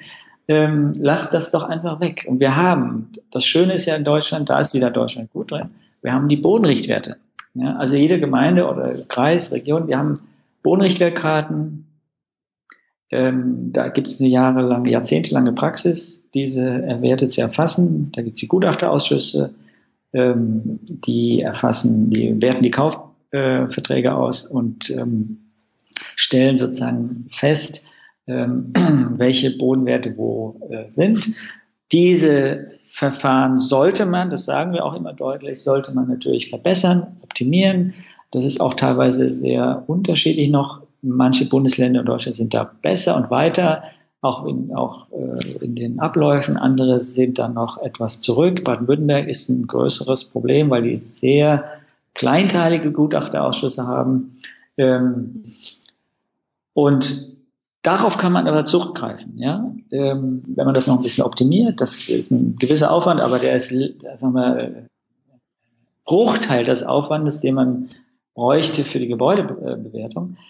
Ähm, wenn man diese Bodenrichtwerte zugrunde legt, kann man ohne weiteres ähm, dann auch zu einer Besteuerung schreiten. Ne? Dann kann man das als diese Werte zur Grundlage nehmen einer Grundsteuer. Mhm, für das, wofür sich auch äh, Grundsteuer zeitgemäß einsetzt, und das ist eine Bodenwertsteuer. Mhm. Und jetzt sag mir mal, warum ist das das beste Modell? Welche Vorteile hat so eine Bodenwertsteuer und warum ist sie sozialer? Warum ist sie planungssicherer? Warum ist sie ökonomischer und ökologischer? Mhm. Also, ähm, ich gehe mal inhaltlich jetzt mhm. Grundsteuer. Ich meine, man könnte jetzt ganz äh, bisschen banal anfangen. Sie heißt Grundsteuer, warum besteuert man nicht einfach nur den Grund? Ja? Ähm, aber das hat auch einen tieferen Grund. Ähm, und zwar ähm, die Grundstückswerte ähm, sind, außer dass sie jetzt bei Landwirtschaft ist offensichtlich, da sind es sozusagen die, die Bodenqualitäten, die die Werte äh, schaffen. Aber jetzt ähm, Grundstücke in der Stadt, äh, auf dem Dorf, ähm, die werden ja in Wert gesetzt im Wesentlichen durch öffentliche Leistungen. Mhm. Ja, also da ist ein Kanal, äh, da gibt es ein Theater in der Stadt, da gibt es einen öffentlichen Nahverkehr, eine Erschließung, einen Bahnhof, ähm, da gibt es ähm, auch öffentliche Sicherheit, Schulen, Bildungsangebot, all das. Ja, also die ganzen die Summe dieser öffentlichen Leistungen äh, sind ganz wesentlich für die Entstehung der Bodenwerte. Ne? Ähm, deshalb sind eben äh, in Städten in der Regel findet man höhere Bodenwerte als auf dem Dorf, weil einfach in der Stadt ein größeres Angebot auch an öffentlichen Leistungen ist. Natürlich auch an privaten. Ähm, aber jetzt kommt's. Ich meine, der, der einzelne private Grundeigentümer ähm, ist ja nicht verantwortlich für die Schaffung seines, des, des Wertes seines Grundstücks, sondern wenn er sozusagen, wir haben eine Firma, wenn die Arbeitsplätze anbietet, dann wirkt sich das aus auf die Werte der Grundstücke in der ganzen Stadt. Ja? Ähm, das heißt, es ist am Ende ist es ein Gemeinschaftsprodukt ja, aus öffentlichen Leistungen und auch aus privaten Leistungen. Und diese Werte aber bilden sich in den Bodenwerten ab und nicht in den Hauswerten. Die Hauswerte, also wenn ich ein Gebäude errichte, dann ist das ja bezahlt mit meinem privat verdienten Geld. Ja? Ähm, oder ich nehme Kredit auf und komme, ja, wie auch immer. Jedenfalls sind das sozusagen Gelder, die ich sozusagen persönlich dann einsetze für den Hausbau. Und damit schaffe ich einen Wert, ja, einen privaten Wert.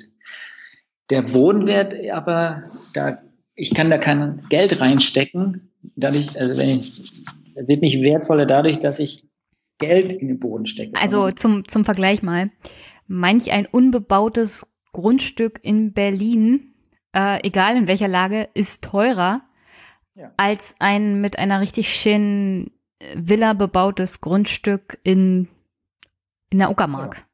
Genau. Also nicht, nicht das Gebäude, das draufsteht, macht den Grund und Boden so teuer, sondern alles drumherum und das, die Umgebung.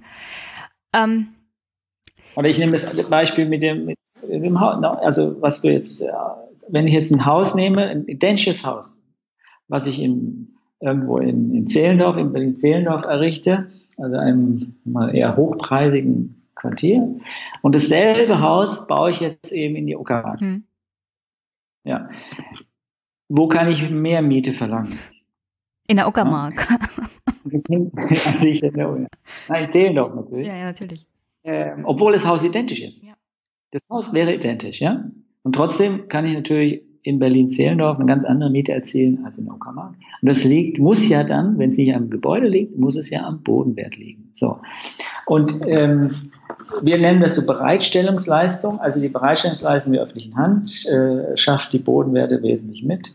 Und deshalb ist es eigentlich, ähm, äh, kann das eigentlich kein ähm, Bewertungs- und kein Bemessungsfaktor für die Grundsteuer sein, äh, das Gebäude, sondern ich, es reicht völlig aus, ähm, den Bodenwert heranzuziehen, zumal eben der Bodenwert auch, das hatte ich noch gar nicht erwähnt, auch das Baurecht abbildet.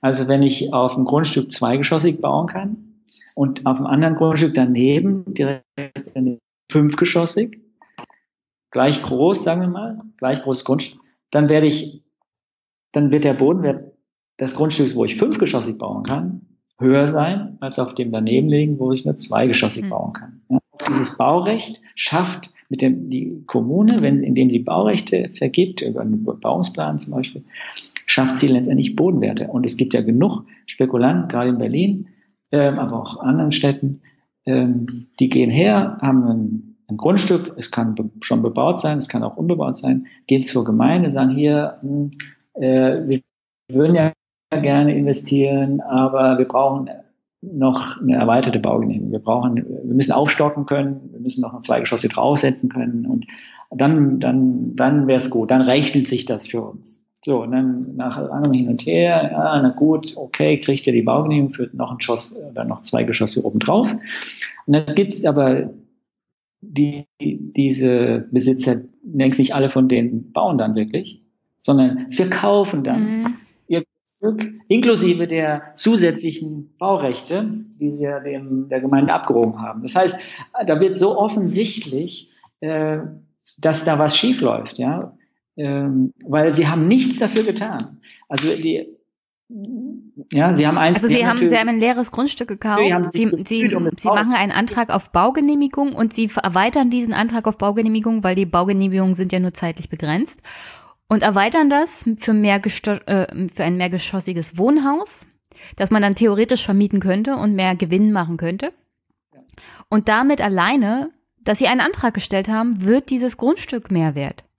Genau. Die, also, die Idee von der Großen Koalition aktuell ist ja, eine Grundsteuer C einzuführen. Findest du, das ist eine handhab handhabbare Alternative zu dem Thema? Also handhabbar ist sie sicher nicht. Es hatte mal eine Grundschule C gegeben in den Anfang der 60er Jahre. Die hat man nach genau zwei Jahren wieder abgeschafft, ähm, weil man es bereut hat. Ähm, damals war die auch schon dafür gedacht, dass man Baulückenbesitzer anregen wollte, hm. ähm, also sollten eine höhere Steuer zahlen und dann dadurch angeregt werden zu bauen. Ähm, das äh, gab aber A in der Konstruktion dieser Grundstelle C schon ähm, genügend ähm, Fehler, weil viele Besitzer, also es gab halt eine Lobby, äh, Lobbyinteressen, die damals auch schon aktiv waren und dann äh, Gewerbegrundstücke waren schon mal ganz außen vor. Ähm, äh, und teilbebaute Grundstücke waren außen vor, also jetzt so ein typisches äh, Villenviertel, wo man vielleicht noch zwei Häuser in, in dem riesigen Garten auch noch äh, verträglich bauen könnte. Ähm, die unterlagen nicht dieser Grundsteuer C und so weiter und so fort. Und das würde ja natürlich auch wieder passieren. Es würden Lobbyinteressen äh, versuchen und wahrscheinlich erreichen, dass bestimmte Grundstückarten nicht dieser Grundsteuer C unterliegen. Ähm, und das andere ist, was Sie sagen, mit einer reinen Bodenwertsteuer ist die Grundsteuer C sowieso obsolet, weil inklusive, ja, ähm, weil die Grundsteuer C ahmt ja nur eine Wohnwertsteuer nach. Ähm, aber mit viel mehr Bürokratie ähm, und Aufwand und ähm, würde auch nur für eben die dann definierte Grundstücksart gelten, wogegen die Bodenwertsteuer sowieso für alle gilt. Mhm. Ähm, und eben auch für teilbebaute Flächen ähm, und für irgendwelche Fälle, die möglicherweise eben nicht unter eine Grundsteuer C fielen. Ja? Also insofern äh, braucht man die gar nicht. Und ich, ich will aber noch was sagen mit, ähm, äh, warum es sinnvoll ist, dass der Besitzer, äh, dass, dass die Häuser nicht zählen. Also weil wenn ein, wenn ich ein Haus gebaut habe, da kann ich Miete erzielen, da habe ich auch was geleistet. Ja? Da habe ich investiert. Ähm, und warum soll ich sozusagen ähm, da werde ich ja, ist natürlich eine Einkommenssteuer, die dann greift, ja, aber warum soll ich da eine Grundsteuer zahlen? Wogegen bei, der, ähm, bei den Bodenwerten eben der Fall mit dem, ähm, mit dem Eigentümer, der dann eine Baugenehmigung erreicht, erzielt äh, und die dann weiterverkauft. Ähm, wir sprechen da ja von leistungslosen Einkommen. Das wollte ich, diesen Begriff wollte ich nochmal ähm, unbedingt nennen. Ähm, das ist äh, sozusagen ein, ein, auch ein Fachbegriff, äh, leistungsloses Einkommen auch, oder Rente, man sagt auch ähm, Bodenrente deswegen dazu. Ähm, diese leistungslosen Einkommen ähm, zu besteuern, ist sozusagen äh, extrem sinnvoll, ähm, weil sie das Wirtschaftsgeschehen nicht beeinträchtigen. Ja? Ähm, es wird dadurch nicht weniger investiert, ähm, sondern eher noch mehr. Ne? Also wenn, wenn Sie eine Auswirkung haben, solche Steuern auf leistungslose Einkommen, dann äh, eine wirtschaftsfördernde Auswirkung. Ähm, das ist sozusagen der Effekt äh, der, einer, auch einer Bodenwertsteuer. Ähm, ja. Naja, die Idee von dieser Bodenwertsteuer, der Besteuerung von praktisch, wie haben Sie es gesagt, äh, du gesagt, Leistungslose Einkommen? Vom leistungslosen Einkommen. Ja. Ist ja schon aus dem 19. Jahrhundert. Also es gab ja schon Ökonomen im 19. Jahrhundert, unter anderem in Amerika, die haben festgestellt, was? Der Grund und Boden wird hier so teuer, nur weil die Eisenbahn hier lang gebaut wird. Und die Leute, denen das Grundstück gehört, die machen ein riesiges, also die machen Gewinn und Vermögen damit, dass sie einfach nur das Grundstück besitzen, für das sie ja nichts können. Und es ist auch ein ungeheurer Ungerechtigkeitsfaktor im Großen und Ganzen.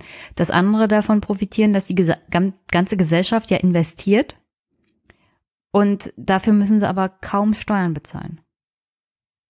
Also jedenfalls nicht gerecht nach dem, was die Gesellschaft für diesen Gewinn oder Leistungsein leistungsloses Einkommen einbringt, mhm. sozusagen.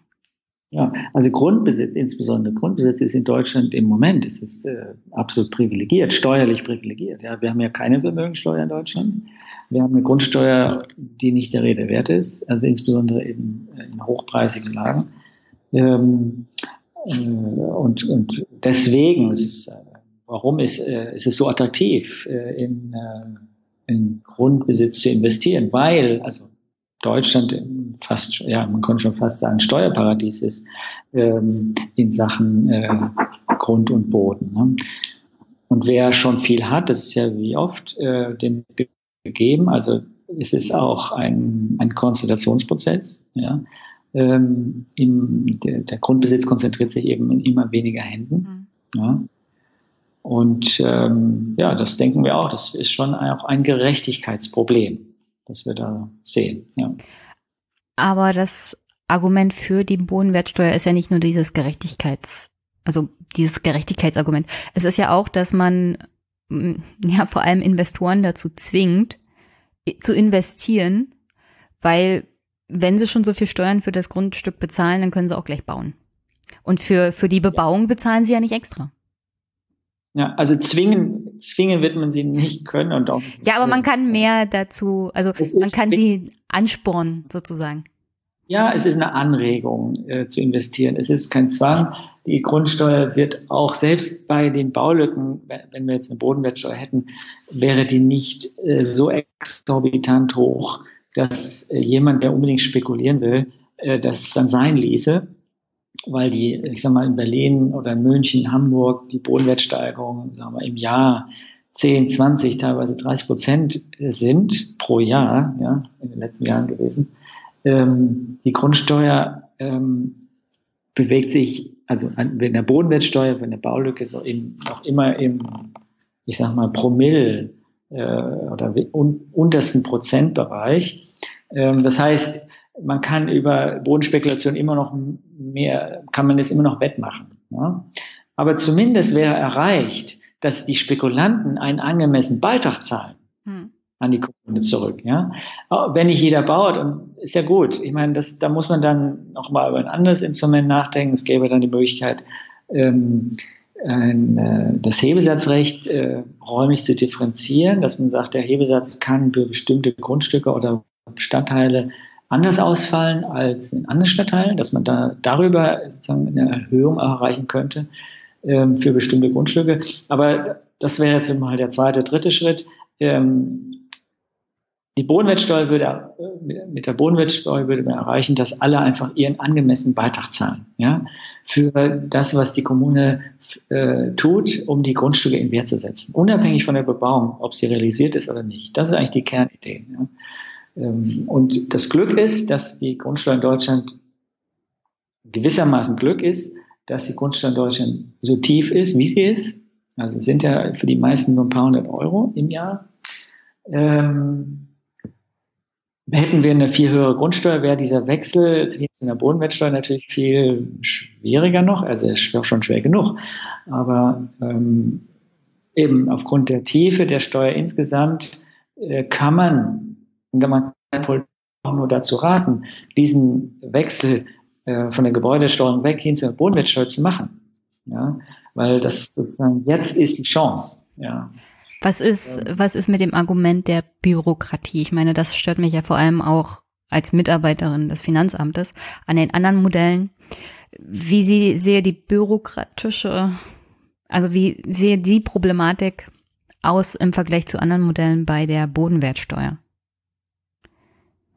Also alles, was die Gebäude mit einbezieht, macht es unendlich komplizierter und damit auch bürokratischer. Ähm, Olaf Scholz hat mit seinem wertabhängigen Modell muss ja auch auf die Bodenrichtwerte zurückgreifen. Also die muss man so, die sind sowieso drin. Ja, aber ja. Olaf, Olaf Scholzes Modell ist ja wie gesagt das mit der Bedau Bebauung. Und wenn ich anfangen muss, wegen der Bebauung anzufragen, wird's halt für mich als Mitarbeiterin des Finanzamtes kompliziert. Die ja, Bodenwerte kann ich ja abrufen. Es gibt ja, es gibt ja dazu mhm. Sachen, wo das Finanzamt darauf zugreifen kann. Wir haben ja auch eine kurze Le äh, Leitung sozusagen zu den jeweiligen ähm, Ausschüssen. Ja. Also ja, ja, ja, klar.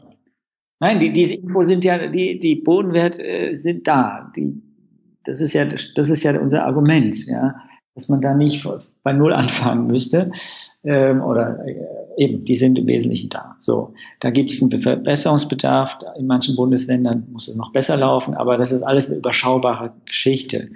Ähm, wenn ich die Gebäude hinzuziehe, muss ich alle Grundstückseigentümer anfragen und einen Bogen ausfüllen lassen. Ne? Also Baujahr, Flächen und so weiter.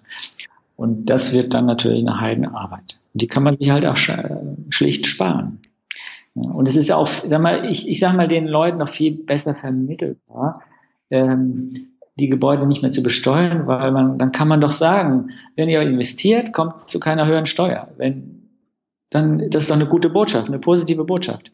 Und es ist auch verständlich zu sagen, dass die Grundstückseigentümer das, ähm, dafür einen, einen gewissen äh, Beitrag zahlen, dafür, dass die Gemeinde die Grundstücke in Wert setzt. Und die Grundstücke heißt aber in dem Fall eben die Grundstücke ohne die Gebäude in Wert setzt, weil die, die Kommune investiert ja nicht in die Gebäude. Ja, das machen die Menschen, die Eigentümer, die investieren in die Gebäude.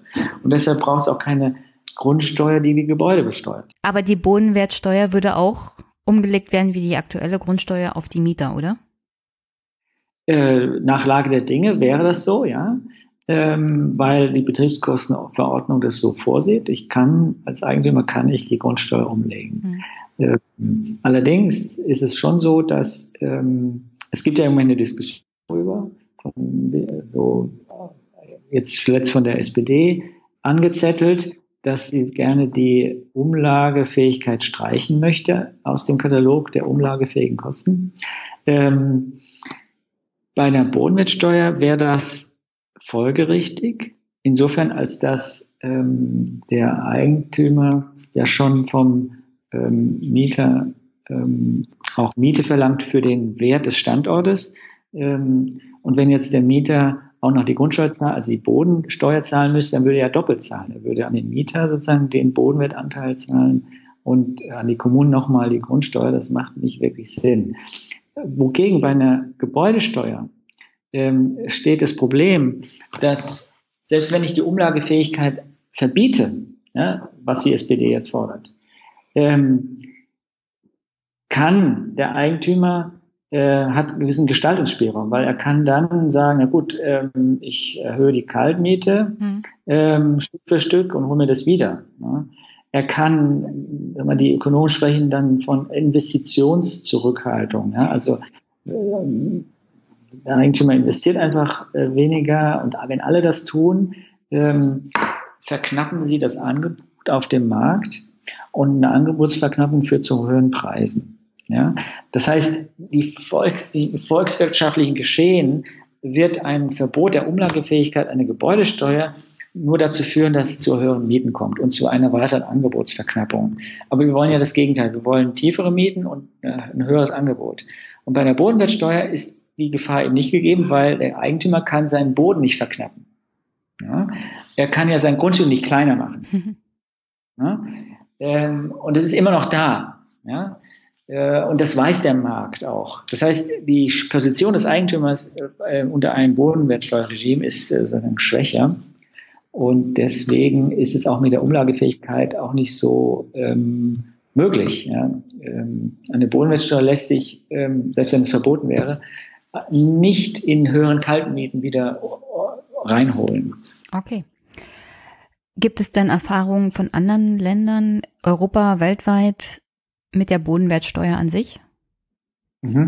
Es gibt äh, zugegebenermaßen nur ein paar wenige Länder, die Bodenwertsteuer haben. Aber Dänemark ist jetzt das nächstliegende, die haben das. Estland äh, hat es, Neuseeland, äh, Australien gibt es Bodenwertsteuern. Ähm, und die machen natürlich, also die haben das oft, äh, die meisten davon auch schon sehr lange, jahrzehntelang in Dänemark äh, zum Beispiel, ähm, und machen damit gute Erfahrungen. Es gibt in Dänemark sehr viel weniger so industriebrachen Flächen, weil einfach es nicht attraktiv ist, steuerlich nicht attraktiv ist, Land, also bebaubares Land, äh, sehr lange liegen zu lassen. Ähm, ein anderes, zugegebenermaßen etwas extremes Beispiel ist, Singapur und Hongkong. Ähm, dort ist es insofern ein bisschen anders, äh, als dass die, ähm, denen gehört, also in Hongkong das ganze Land dem Staat und in Singapur ungefähr 90 Prozent. Und die verlangen einfach von allen Erbbauzinsen, was letztendlich so ein bisschen verwandt ist mit der Bodenwertsteuer.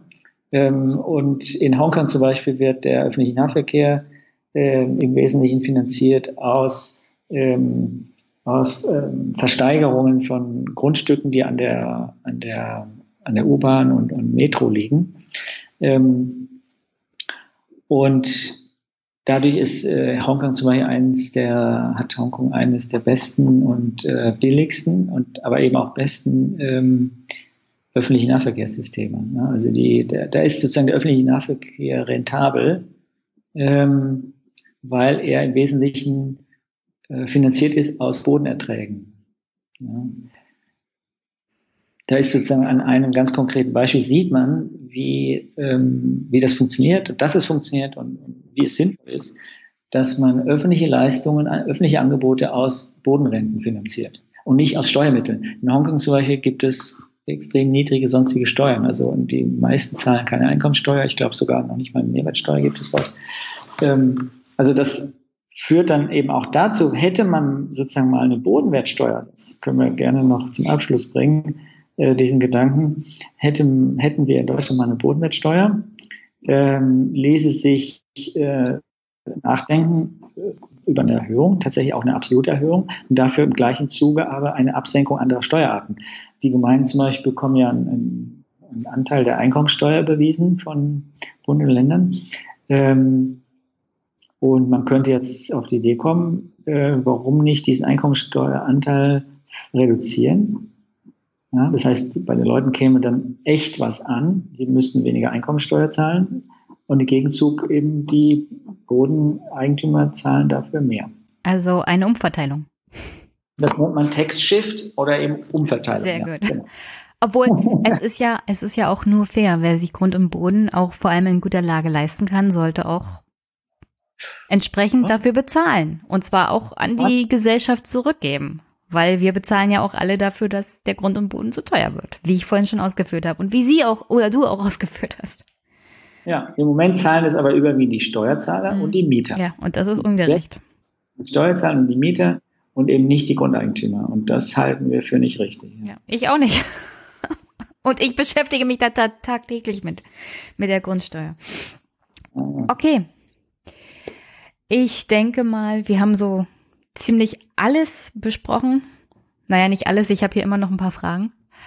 Aber vieles besprochen. Wir haben vieles besprochen. Aber wie gesagt, das ist bloß die erste Folge zum Thema Grundsteuer bei mir. Ich würde gerne auf die Initiative Grundsteuerreform zeitgemäß zurückkommen, aber bedanke mich erstmal recht herzlich bei dir, Ulrich, dass du in den Podcast gekommen bist. Hast du denn ja. noch eine Botschaft an meine Hörer?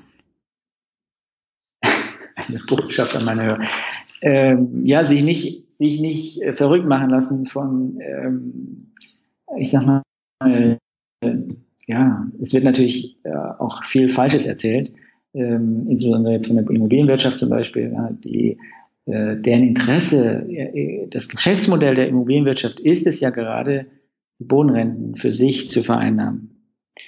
Ähm, und deswegen sind sie natürlich ganz dagegen, äh, die Bodenwerte zu besteuern, weil man dann ihnen von ihren Überrenditen sozusagen was wegnehmen würde. Ja?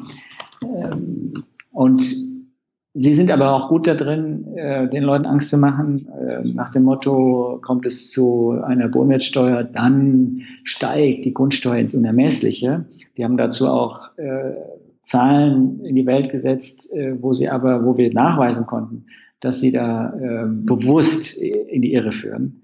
Ähm, man kann sozusagen die Zahlen, die Berechnung der Immobilienwirtschaft kann man auch richtig stellen und dann sieht das Ergebnis schon ganz anders aus. Da wird sozusagen ihr, ihr flächenunabhängiger Ansatz wird dann schön gerechnet ähm, und die Bodenwertsteuer wird einfach mal schlecht gerechnet. Ja. Das ist natürlich ein unfairer Umgang, muss man ganz klar sagen, ein unsachlicher auch. Ähm, aber wenn sowas mal, dann steht sowas mal wieder in der Zeitung, ne, äh, in irgendwelchen Boulevardblättern und schon äh, gewinnt man den Eindruck, äh, dass so ein reines Flächenmodell doch das super gerechteste überhaupt wäre und eine Bodenwertsteuer das Schlimmste überhaupt wäre. Also da, soll, da wäre jetzt mein Appell, sich nicht verrückt machen zu lassen äh, von solchen, ähm, ich sag mal, in Anführungsstrichen Propagandaaktivitäten. Wir sagen einfach dazu Fake News. ähm, Nee, also wie gesagt, ich würde ja gerne noch in ein, zwei Monologen das Thema angehen. Dann kannst du mir ja nachher noch schreiben, welcher Artikel das in eurem Reader war, dann würde ich das aufgreifen. Oder du schickst mir einfach eine, einen Artikel dazu, wenn ihr das aufgearbeitet habt. Zu was jetzt? Entschuldigung, zu was? Ähm, dazu, wie die Immobilienwirtschaft das oh. schlecht gerechnet hat. Dann greife ich das mal für eine Folge auf. Ah ja, ja, gern. Also das haben wir im, im Reader gibt es irgendwo eine Fußnote, das kann ich dir schicken. Sehr gut. Das, äh, und äh, wir haben das aber alles auch auf der Webseite. Ist die schon, darf man die nennen oder? Ja, immer nennen. Eben, unter grundsteuerreform.net äh, ist alles zu finden, FAQs und Papiere ohne Ende und eben auch ähm, so unsere, unsere Gegendarstellung sozusagen zu den Zahlen der Immobilienwirtschaft. Ähm, vieles unter Aktuelles. Ähm, ja, und natürlich appelliere ich an die Hörer, ähm, sich unserem Aufruf anzuschließen. Online kann man den unterzeichnen in ein paar wenigen Schritten und äh, dem der Bodenwertsteuer damit ähm, Rückenwind geben. Gut. Wer, wer noch Kontakt zum Bürgermeister hat, umso besser dann auch bitte den Bürgermeister ansprechen. Auch die Bürgermeister sollen alle unterzeichnen. Sehr schön. Was ich machen werde, liebe Hörerschaft, ist, das alles in die Shownotes zu packen und euch zu bitten, nicht nur eure Bürgermeister anzusprechen, auch eure Abgeordneten ja. und vor allem auch eure Landtagsabgeordneten, weil die sind ja teilweise auch im Bundesrat, wo das neue Gesetz für die Grundsteuerreform ja dann durch muss. Und ja, informiert euch, unterzeichnet den Aufruf. Und ich danke recht herzlich Ulrich. Und, Gerne, danke. Ja, Jenny. Und ich hoffe, wir hören uns wieder oder wenigstens einen anderen Vertreter von Grundsteuerreform zeitgemäß. Ich danke erstmal recht herzlich für den Input. Gern geschehen. Alles Gute. Bis dann. Tschüss. Ciao.